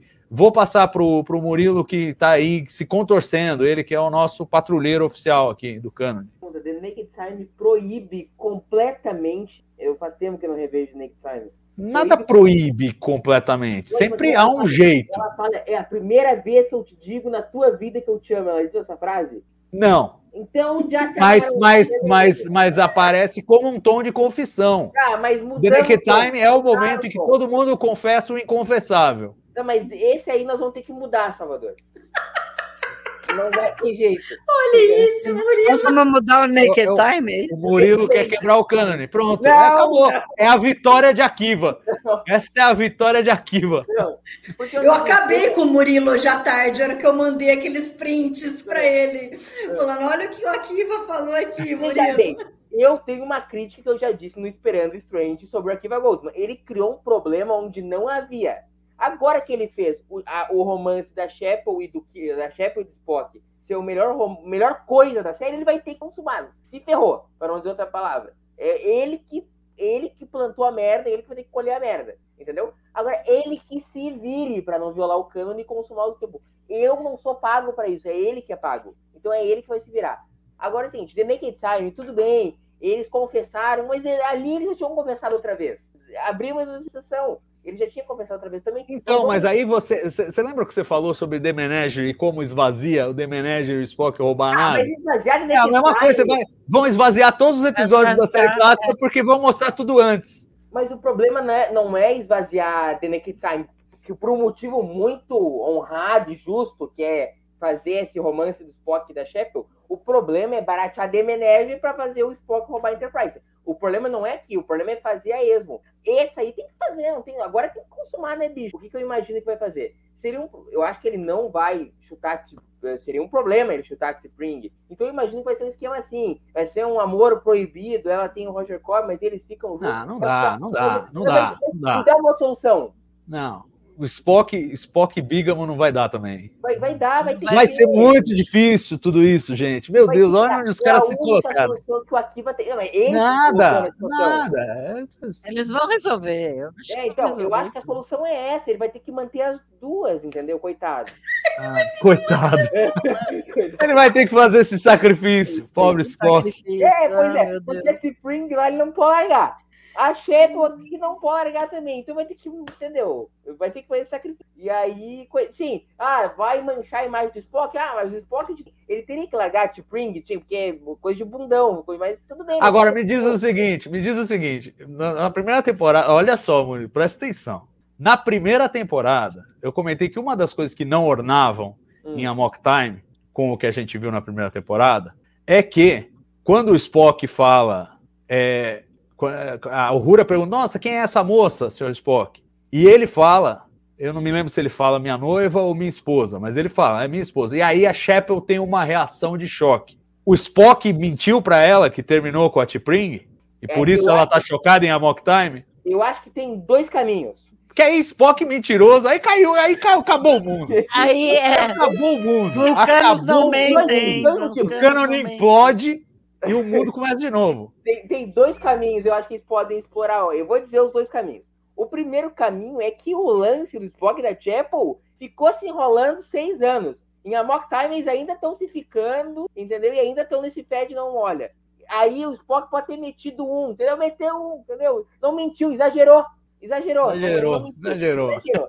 Esse é o caminho. mentiu. O caminho 2 é a Chapel ter pensado, tipo assim, puta, é viva ainda? Entendeu? Sei lá. Qualquer... Tem que pensar, tem que rever o episódio, Salva, pra te dar essa resposta. Mas eu acho que o exagerou é um bom caminho. Já que o Pô, já cara, e- e- e aí o Spock- chora, é, mentiu. E aí o Cara, Spock o entra no Ponfar. é- Aí o Spock entra no Ponfar. Ele precisa dar uma zinha, senão ele vai morrer. Hum. E a Chapel tá na nave. E eles já têm um negócio. Como, Mas como é que. veja bem, naquela, Não mas funciona, não naquela funciona. cena, ela vai levar sopinha pra ele, vai levar sopinha. Naquela- Exato, ele joga a sopinha na cara dela. Então, mas naquela parte, ele tava na parte do Ponfar de raiva, no intervalo ele pegou ela. Não, mas se pegou, ainda precisava matar o Kirk, aí passou tudo. Não vai dar certo isso. Mas é Não vai dar solução. Não Eu- vai dar certo. Não, não dá. Eu acho que não dá. Eu acho que o caminho tem que ser esse. Eles têm que estar sempre no limiar dele. Tudo bem, dá um beijinho, tem um negocinho e tal, não sei o quê. Mas não pode consumar. Não pode. Ah, agora nós somos um casal. Não pode, não vai poder. Pode, Não vai poder. acho. E ela vai ter que casar com o Roger Corby lá mesmo. E é Mas isso vai aí. casar, mas vai casar, eles vão ficar juntos enquanto ela tá casada. Ela não casa, ela fica no. Não, aí você, aí você avacalhou com o negócio todo. Mas Aí eu- vai ser. Eu acho, que, eu acho que eles vão fazer, mas isso que é o lance, é o romance proibido, entendeu? Não, não dá, não. Aí não, aí não. Vai ter Não, aí um não. vai ser legal pra caramba. Que vai dar um super hora. Ah, você é Aí louco. Vai- Dando as dicas velhas do Kirk, Oh, entendeu? Não, não, não dá. Chega. Vamos mudar de assunto.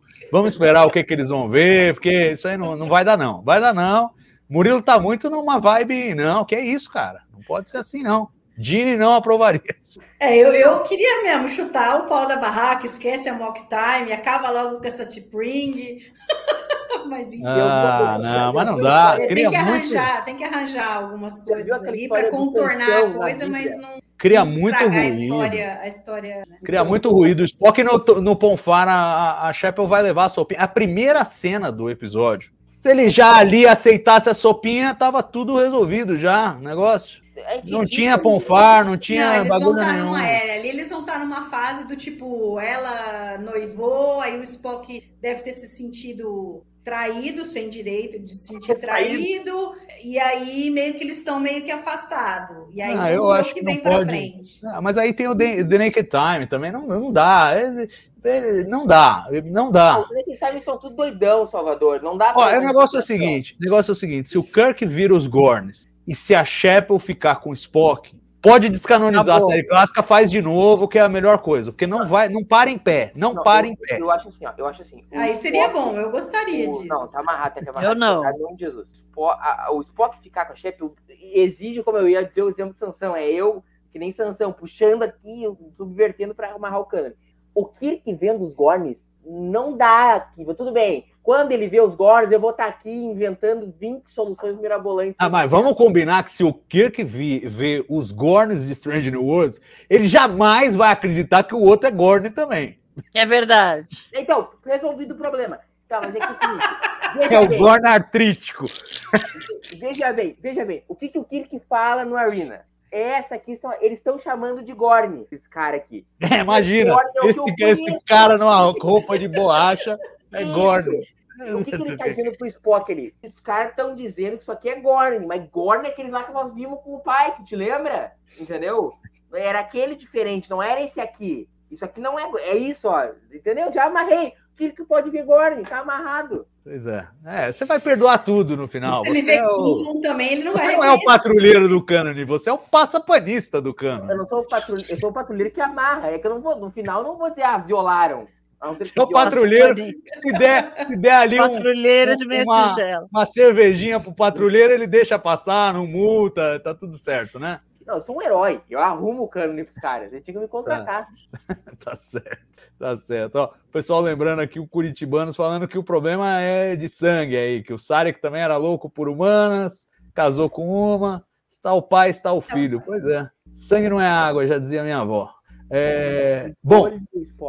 Ó, Spock e Chapel é algo que certamente a gente vai ver muito mais aí nessa temporada, porque é uma das é uma das, das, das- dos grandes fios condutores da temporada. Eu acho, pessoal, inclusive, que e, para meio que arrematar nossa discussão e passar para os momentos, é, esse episódio meio que dá alguns, alguns dos arcos principais da temporada, né? Então, quer dizer, a coisa da Una, a coisa do, é, do, do Spock com a Chapel e a coisa dos Gorns. Me parece que são. E vai, agora introduzir essa coisa dos Klingons também com, com Mibenga é, é, com é, estresse pós-traumático lá, né?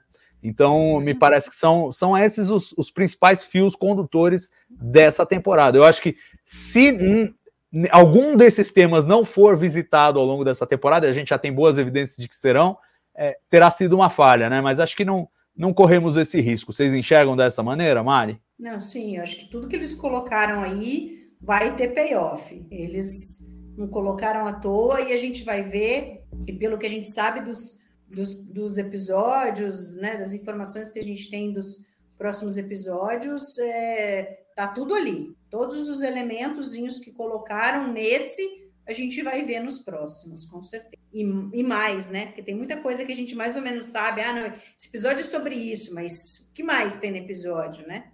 É, Muita não é coisa. só isso. né? É, não é só isso, é muita coisa que vai ver. Uhum. E a Amanda a gente vai ver? Mãe do Spock? É, eu acho que tem possibilidade. Não sei se nessa temporada, mas eu acho que tem possibilidade, sim. Eu acho que pelos novos episódios que a gente já viu, não tem nada que seja a Amanda, mas que nós veremos na série a Amanda. Inclusive, tô preocupadíssimo. É como tem ser T'Pring uma- de volta. Tem T'Pring, eles podem ir a Vulcano, se podem ir ao Vulcano, pode episódio, ser a né? Amanda. É, acho que é o quinto episódio. Salva, eu tô preocupado, inclusive, com esse lance dos episódios. Fiquei preocupado com o lance do episódio 8 ser, ser dos Klingons. Dos Klingons, mas é, Porque aí Klingon do era, era, é- o- era, era o que tinha sobrado pro Cyborg, né? Não, mas Não, aí o bem. Cyborg eu- pode ser o quinto. O Cyborg É, pode ele ser pode o quinto. entrar com o T'Pring. Scott Pring. Porque assim, Porque é ela Angel, que trabalha Angel vai onde entrar. o Cyborg Ela que trabalha onde o o Cyborg está Se internado. Angel, se Angel entrar e o Cyborg não entrar, eu vou ficar chateado. Porque, pô, Não, saca não, não. é a tá segunda louco. vez que eles fazem o. Né? A primeira foi tudo bem, foi um malandra. tease, mas a segunda você tem que entregar, né? Então, vamos aguardar aí. É que aquela coisa. Todo mundo fala mal dos irmãos do Spock que a gente nunca sabia, mas no final todo mundo quer ver. É isso aí. Quer ver, quer ver. Cyborg. Queremos Cyborg, queremos Shakari, queremos Spock. Esse Spock super emocional, um Spock super.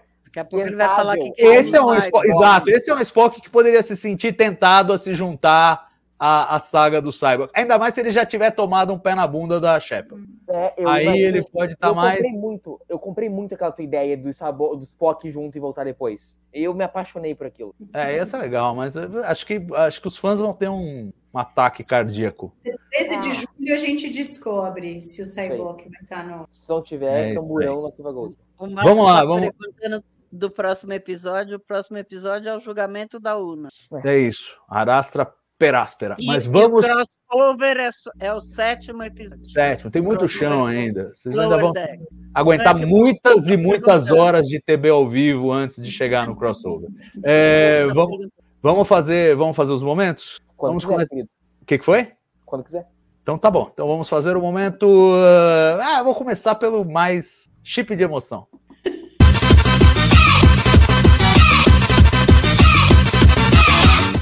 Quero começar por esse porque realmente o Murilo cantou as, as, a ode a Ethan Peck. Eu acho que o Ethan Peck fez um trabalho fantástico nesse episódio. Não tem como chip de emoção não ser uma cena do Ethan Peck. É impossível isso. Então, com isso, passo a palavra a Mari. Mari. É, pra mim, assim, desde o momento em que ele tem que fazer a escolha de atirar ou não, né, destruir ou não a, a nave, sabendo que a Chapel tá lá dentro, né, que aí a hora que ele finalmente fala, não tenho mais como segurar, atira, né, ele faz aquela cara assim, você vê que ele tá consternado com aquilo, o que que ele fez, né, mas e aí a hora que fala, não, né, tem um, um sinal aqui, e aí ele sai correndo para a enfermaria, mas aí eu acho que o momento que eu escolho é a hora que ele, que ele se debruça na Chapel e vai falando, não, eu te esperei, eu te esperei, você não, não pode morrer, aquilo ali, e até, a, não sei se foi a maneira como foi gravada, mas assim, na primeira vez que ele fala, eu te esperei, alguma coisa assim. É, parece que ele fala meio que por pensamento. Depois ele move a boca, mas para mim ali é quase como se ele estivesse fazendo um elo mental com ela ali. É, e ela tá desacordada ainda. E ela né? tá desacordada, exatamente. E minha essa cena é o chip de emoção do episódio, mas que começa lá atrás. Sim, é, na decisão, né? Que vem, vai o zoom na cara dele. É, é demais aquilo. E você, Lúcia? O meu momento é o zoom na cara dele. O olho cheio de lágrimas, gente. Ai, meu Deus, a angústia. É, para mim, esse é o meu chip de emoção. O olho dele cheio de lágrimas. E, e você, Murilão? Esse não é o meu tipo de emoção, mas uma coisa que eu gostei muito dessa cena e orna com aquilo que eu venho falando que o Spock é um adolescente nessa temporada. Que é a cena que ele. Ah, atira, atira! E fica meio doido, assim, e fecha o olho e fica meio. Eu gostei muito, muito, muito dessa cena o tipo de emoção é a cena que nos toca mais. E, obviamente, a cena mais emocionante, universalmente, do episódio é o Esperei por Você e tal. Mas a cena que mais me tocou no episódio, que encheu o meu olho de suor, foi a do começo do episódio, do, do Spock. Do Spock que entra Chapel e acelera o coração dele. Eu te falando, é meu tipo de emoção. Tá bom. É, é o meu chip nessa É livre, é livre. É adolescente, é uma, é uma, é uma que ali o, coração bateu mais forte ali, né? É, é questão de identificação. Eu nunca passei por uma cena, tipo, de achar que a pessoa vai morrer porque eu dei um tiro na nave dela. Eu identifiquei mais com a outra, né? É, tudo bem, mas é, aí é que o ator, né?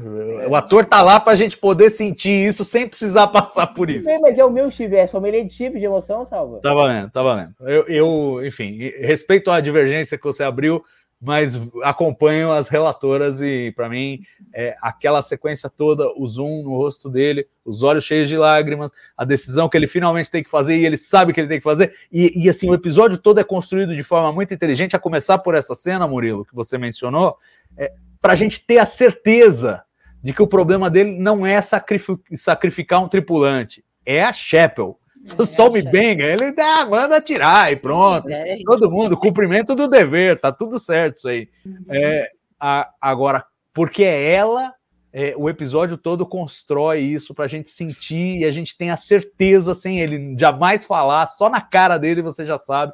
E para mim é um show de atuação do Ethan Peck, é, como o Murilo já falou, melhor, melhor atuação é, do Ethan Peck como Spock até o momento, para mim foi essa é, com o bônus dele bêbado, que também é demais. Muito, muito, muito. Ele mandou muito bem na cena. Ele mandou muito bem. Muito. É, vamos agora para o momento carimbo do Gini. Esse mais difícil, hein?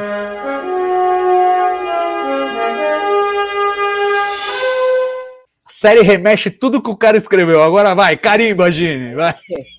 Cara, o Gini, pegando para mim, o Gini odiaria esse episódio de tal maneira, de tal maneira, o que para mim é irrelevante, o que o Gini deixa aí de pensar no episódio. Cale-se, eu pensaria. Tô nem aí. Mas, enfim, eu não, não tenho carinho. É aquela parte ali, baseado em obra de Gene Roddenberry, é o máximo de Roddenberry esse episódio. O é, o carimbo vai pro crédito, né? É, o nome no crédito. Based, é, based on Star Trek created by Gene Roddenberry. É, porque não tem, é um troço anti-Roddenberryano total. Que, repito, para mim, não vai dar, então. É, é o crédito. É o que não tem, não tem. Eu não tenho que achar. Ah, pode cavucar uma coisa, mas aí é ginástica mesmo. Ah, os almirantes, né? Que já vem lá da série clássica. Sempre tem algum almirante sem noção, entendeu? É. Continua o legado dos almirantes sem noção. É, mas é aquela coisa que só ele se, se, permitiria escrever Almirantes daquele jeito, mas se alguém escrevesse, ele ia falar: não, tá ruim demais isso. Não é tá assim, não pode ser. É. O melhor voto de carimbo do Dini ainda é aquele do Leandro em Nordex, que aí ninguém. Nós todos fazendo voto aí. O Leandro, voto carimbo do Dini. Ah, o episódio é chato e pedante que nem o Dini Ronenberg. não é o caso desse. Não, não, é. não Aliás, é um episódio, acho que é bem descomprometido. É um episódio, é. tipo, não se preocupe com grandes lições aqui, é só uma viagem mesmo. É, então vamos, vamos aceitar que o carimbo do Dini ficou em falta. O, o Thiago colocou a nave, nave atual para evitar conflito. É, é, até é, é verdade. Mas por outro lado, tem a coisa toda dos humanos do futuro conspirando para alimentar a guerra, que também não é muito dinheiro. Então, olha o conflito que eles estão evitando. É, É, não, o Dini É. não ia, não ia, não É. ia minha gente. Não ia É, gostar. acho que não nada está ornando muito com o Gene Roddenberry esse episódio, de fato.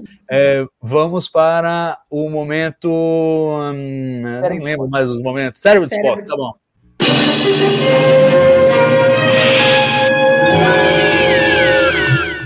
E aí? Quem vai? Murilo? Vai lá, Vou roubar a Enterprise. roubar a Enterprise. Lúcio, O sotaque da pele. sotaque da pele, tá bom, é justo. Mari, O arroto da lã. Achei Ah, muito, tá. muito. é Foi um pouquinho bruta. demais aí, vai. Não precisava. É, para mostrar que a bebida é forte mesmo, o negócio ali é do bom. Eu, eu, eu vou com uma cena que eu acho, eu, eu acho ela na ideia muito boa, mas na execução esquisita. Que o Spock chega lá, tô estressado na enfermaria, aí o Mibenga vai lá para uma sala e ele traz a, o, Ah, o diacho do alaúde. O cara tem uma Alaúde sala dele. de instrumentos lá na- na- nas costas da enfermaria que ele traz pros. É meio esquisito, né? Não, tem um negócio aqui para você. Aí ele traz o alaúde vulcano pro Ele foi no Spock. Ah, foi no replicador. Não tem replicador a não, série clássica. Não, tá tão tempo assim, tão Ah, é, rapidamente. verdade. ah, É, é o horário, perdão.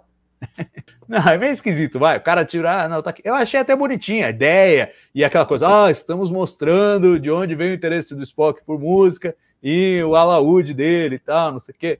Mas é esquisito. O cara vai lá, não, tá com estresse. Espera aí, vou buscar um negócio pra você. Em vez Ah, de um comprimido, ele traz um, um instrumento vulcano pro cara. Pode ser o dele, pode ser que ele usou isso é, de alguma forma. Pode também. ser. Tá, Ele tem uma tá banda. passando de- Ele tem uma banda. Ele, ele não era especialista em vulcano? Ele é especialista em vulcanos. É. Ele é.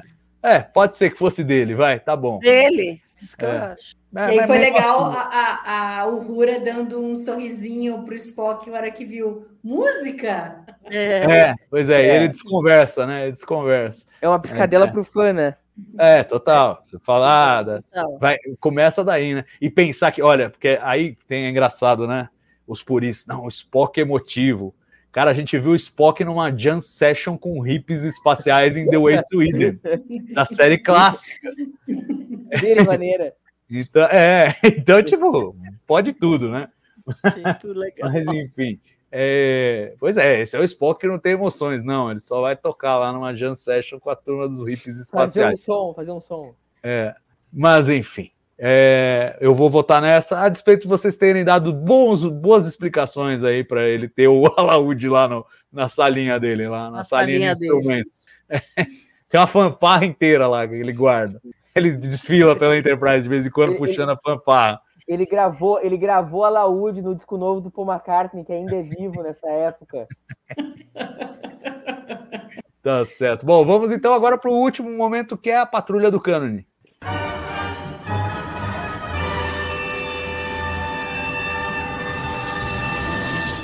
Eu tô ficando na cara do Commodore Decker. Porque é, porque é o seguinte: tudo é cânone. Discovery é cânone. Série clássica é cânone. Nova geração é cânone. Strange New Worlds é E essas é essa, cara? Klingons aí que vão pra lá, vão pra cá, vão pra lá, e tem 25 mil tipos e tal, e uma hora é um, outra hora é outro. Não dá. Eu, eu, me sinto tão confuso quanto nosso amigo Commodoro Decker olhando pro Planet Killer ali. Não, Tá, tá difícil, né? Tá difícil. eu, eu acho assim. Acho que não dá para não citar os Klingons. Não é que eu esteja infeliz com as escolhas. Eu acho que em parte foi, foi feliz. É, na- no, no aspecto cultural, acho que ainda está muito raso. Eles poderiam é, explorar um pouco do que já foi construído.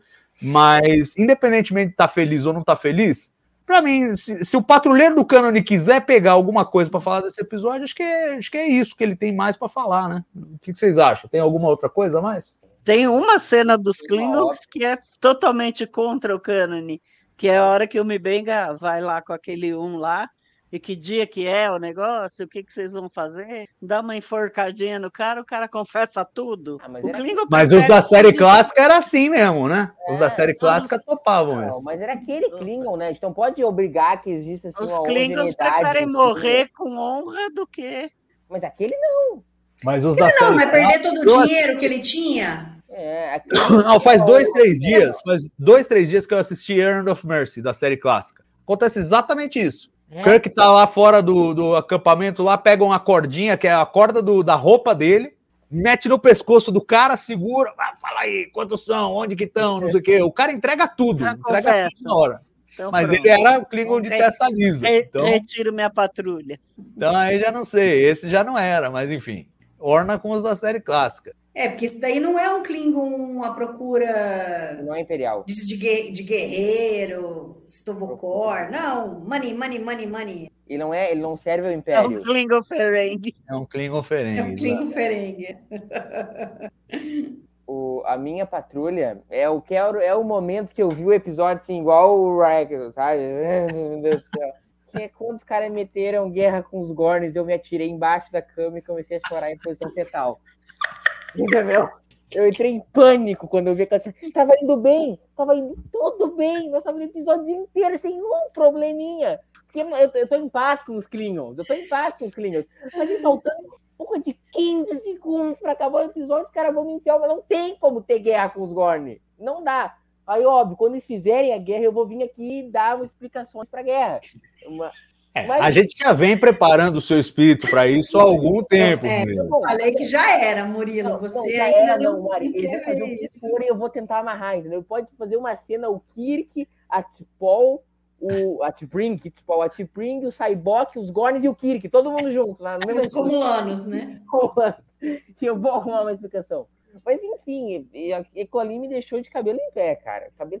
E assim, o que me incomoda é só tem os Gorns nesse raio dessa federação que isso só pode ter guerra com os Gorns. O que- a Kiva Goldman ele tem tudo Akiva, é, ele tem- Gorns. Ele tem tara nos Gorns, não tem jeito.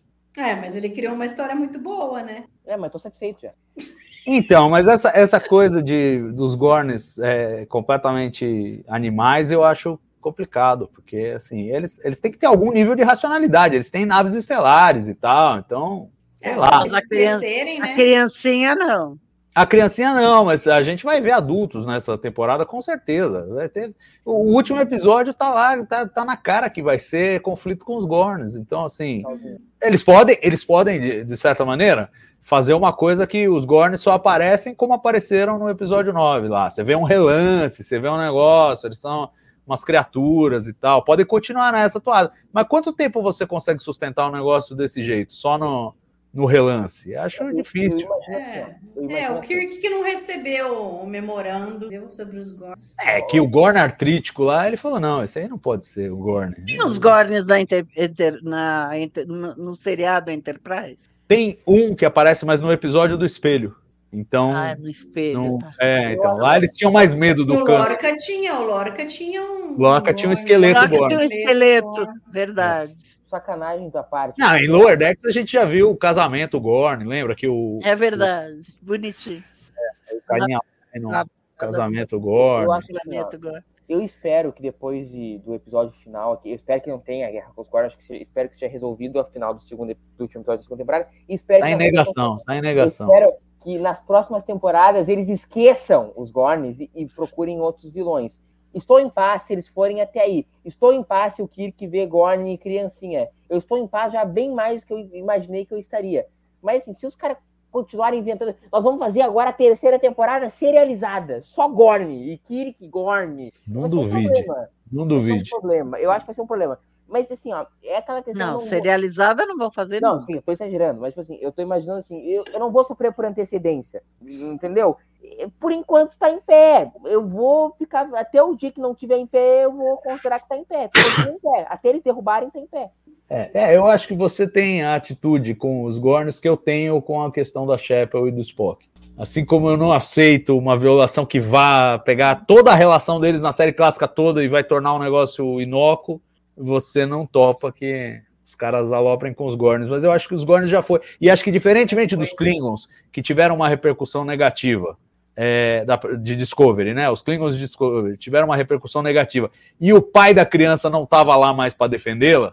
Nesse caso, é o Akiva Goldsman que ainda é o chefão. Então ele vai bancar o bagulho. Ele vai, não, é isso Tá, aqui. mas- Eu quero fazer isso. Quem gostou, gostou. Quem não gostou, não gostou. Uhum. Que é basicamente o que ele falou na entrevista. O Chris É, ele Fisher falou, mesmo. ó, ele fala, ó, É. porque para mim a, a- a contação de história é, supera o canon. Vai com calma aqui, vai com. Debreia, Ele fala, debreia. isso pode não ser muito popular, mas é a verdade. Mas é eu o que ele falou. Eu fico me, me eu, eu, me impressionei que assim eles perderam a vergonha, né? Porque na primeira temporada assim, ah, não, a gente tá dando uma rebolada aqui com o Canon e tal, não sei o quê. Eles, eles davam uma tucanada nas agora eles estão vendo, não tô ligando para nada. Todo mundo gostou da série, eu quero que vocês se lasquem com esse Canon. Tá todo é, mas, mundo. Mas olha lá no Rotten Tomatoes, esquece isso aí. Tá, agora vamos fazer numa, situa numa, numa situação complicada. Porque você tem um monte de gente nova assistindo a série que nunca assistiu a série clássica e nunca vai assistir. Problema deles. E aí você tem um monte de gente que é tracker que assistiu tudo de Jornada nas Estrelas. E aí você faz para quem? Você não vai agradar os dois. Vai ser difícil você conseguir agradar os dois, né? Ou você se desliga completamente de todas as raças e, e pessoas que, que, apareceram na série clássica e cria coisas todas novas, né? Mas ao mesmo tempo fica muito é muito é difícil você olhar para trás e não querer trazer as coisas. Pô, eu gostava daquilo, aquilo lá para mim era especial, eu quero mostrar. Eu quero que as pessoas novas vejam isso e conheçam isso, conheçam essa pessoa, conheçam esse conheçam essa raça, né? Mas é muito difícil você equilibrar as duas coisas. Tá que nem o Spock, que não sabe se é, se é, se é a lógica ou se é a emoção que vai vencer ali. Duas coisas. Eu tenho primeiro uma pergunta para ti, Salva. Tu está em paz com... Tipo assim, eu revi a Arena. Revi a Arena. Uh, o que, tem duas questões. Tem, tem a questão que o Kirk fala. Esse aqui é a criatura que eles chamam de Gorn. Mas dá para rearranjar de uma forma que ele... Que tudo bem, eles conheçam os Gorns Dá para o Kirk ver, o que, que tu acha dessa ideia? Do Kirk ver os Gorn criancinha e ele tá falando pro Spock, cara, eu, não é os Gorn que nós conhecemos, daquela época, daqueles rolos que a gente passou uns verão atrás, mas ele tá dizendo que dá para encaixar assim? Imagino que dê. Essa ah, é eu acho que dá, mas eu, eu preferi esquecer essa linha aí. Porque o que, que eu não gosto? O que eu não gosto é o comentário do Destilados Brasil aqui. É só que para mim se rebutar perde a graça. O que parte da graça para mim é saber que tá no mesmo universo. Eu sei que tu comunga dessa tese. Sim, sim, eu acho que está no mesmo universo, mas vai ser uma daquelas 800 frases jogadas nos episódios que depois não se alinha com perfeição. A gente vai ter que aceitar isso. Como aceitamos 800 vezes. A gente passou, sei lá, 30 anos achando que só tinha que a primeira Enterprise era a Enterprise da série clássica que não tinha outra nave estelar Enterprise. E aí veio a série Enterprise que botou uma nave estelar Enterprise lá antes. E agora a gente aceita. E quando o computador da, da Enterprise D responde para o Scott que houve é, cinco naves estelares chamadas Enterprise, a gente sabe que ele errou, ele esqueceu da NX-01. Ah, aí a gente racionaliza, não, porque era da, da frota estelar da Terra e não da frota estelar da Federação dá uma racionalizada. É a mesma coisa que você vai ter que fazer com essas frases. Ontem eu estava assistindo Jornada nas Estrelas 6. É, e, e, e, o Spock fala: ah, e aqui acabam 70 anos de hostilidades incessantes entre a Federação e o Império Klingon que eles não podem mais manter. Aí você faz a conta: 2293 é o ano do filme, 70 anos, 2223 não tá rolando nada. A gente viu em Discovery lá que os Klingons estavam meio no ostracismo. Deve ter tido uma ou outra escaramuça. Tem que presumir que teve uma escaramuça lá em 2223, que foi a primeira, depois de muito tempo, que marca esses 70 anos. Mas a frase não faz sentido. É o Nicholas Meyer falando: é um filme sobre Guerra Fria. A União Soviética durou 70 anos, aqui ele vai falar 70 anos. É isso. É, é, não dá para a gente pegar cada linha, entendeu?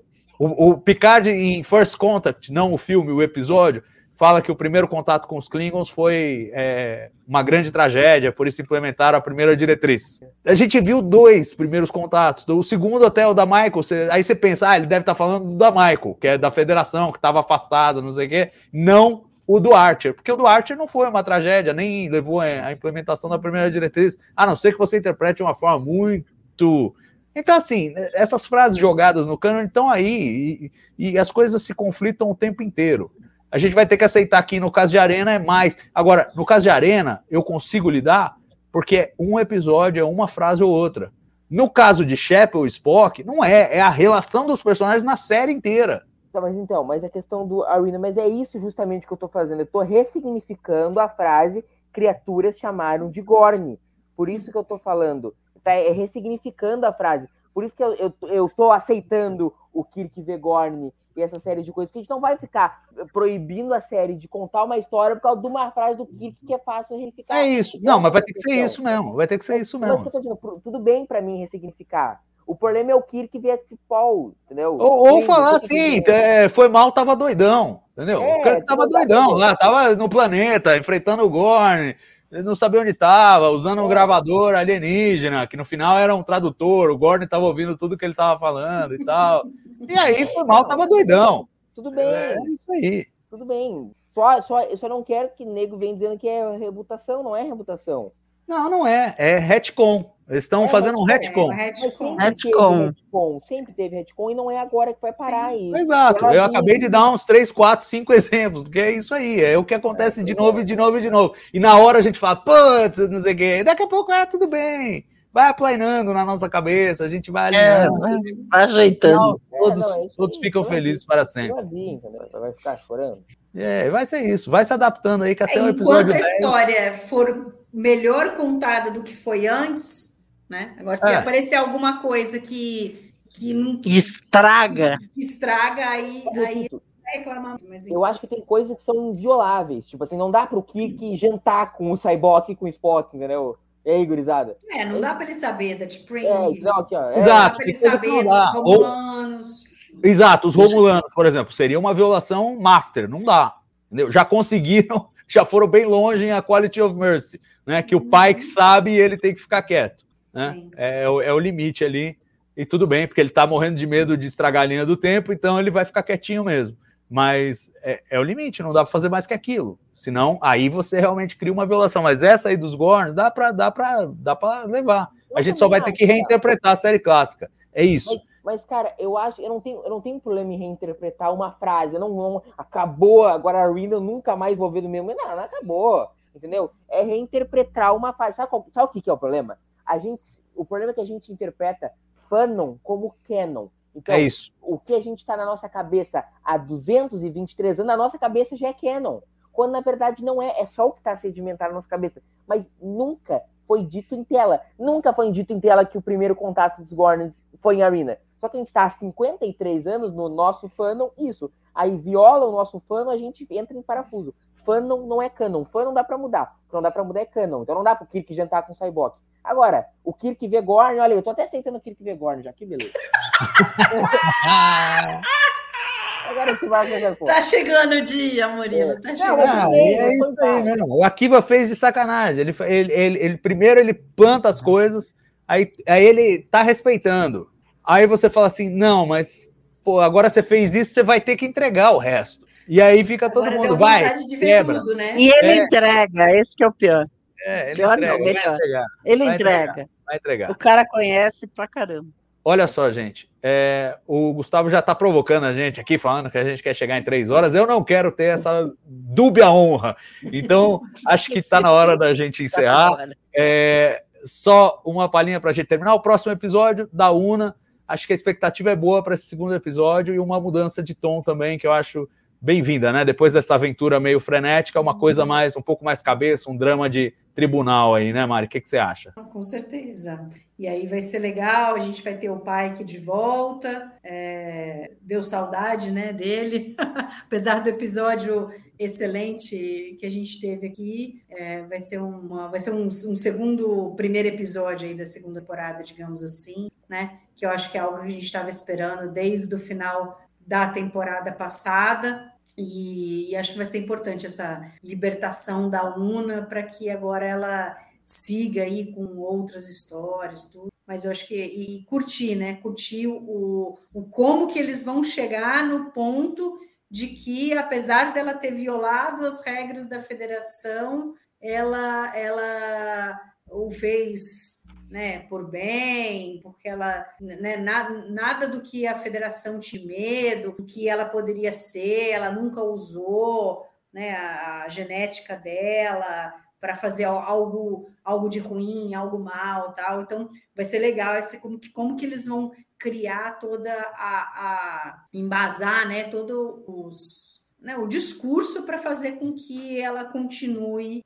como o primeiro oficial da Enterprise. Então, É, a advogada dela é uma amiga de infância em que ela teve, já teve problemas com a advogada. Então, eu acho que vai ser um episódio super interessante, porque tem todas essas É, e vai ter coisas, um né? comecinho inicial do pai que lá Indo convencer, convencer a a advogada, que, a advogada amiga, que era e- amiga de infância da UNA. Então, quer dizer, a gente vai ver essa parte do que a gente não viu, né? Enquanto a Enterprise estava lá lutando com os Klingons, vai ter a parte agora do Pike no planeta lá convencendo o advogado. Então, acho que vai ser bem interessante. E hoje Murilo. Saiu, Oi, fala, pode falar, Lúcio. não, saiu um, um trailer novo da temporada que amanhã vai estar no Trek Brasil. É, e eu vi, e tem Gorns, e tem um rabão de um deles. Tem o rabo.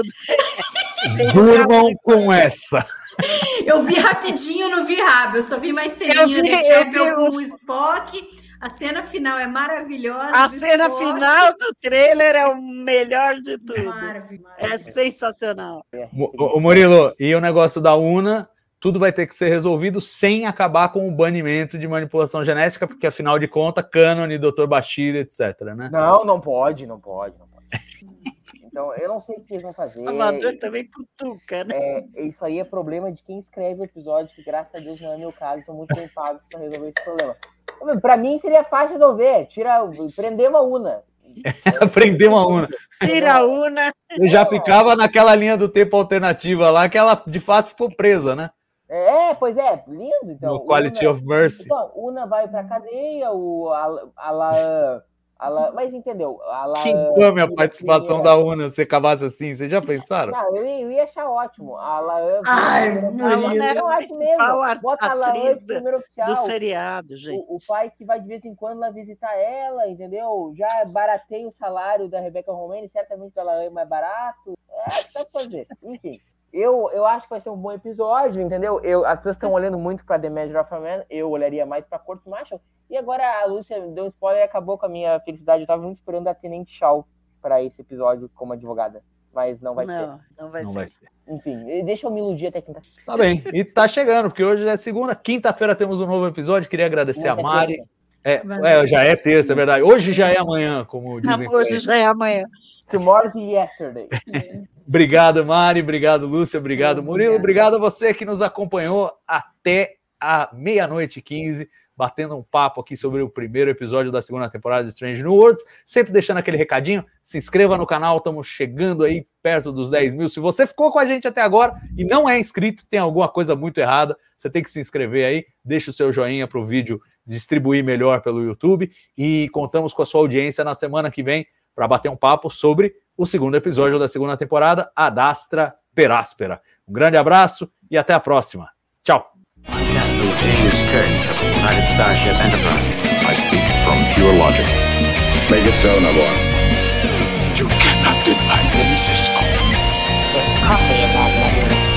Where no man has gone before.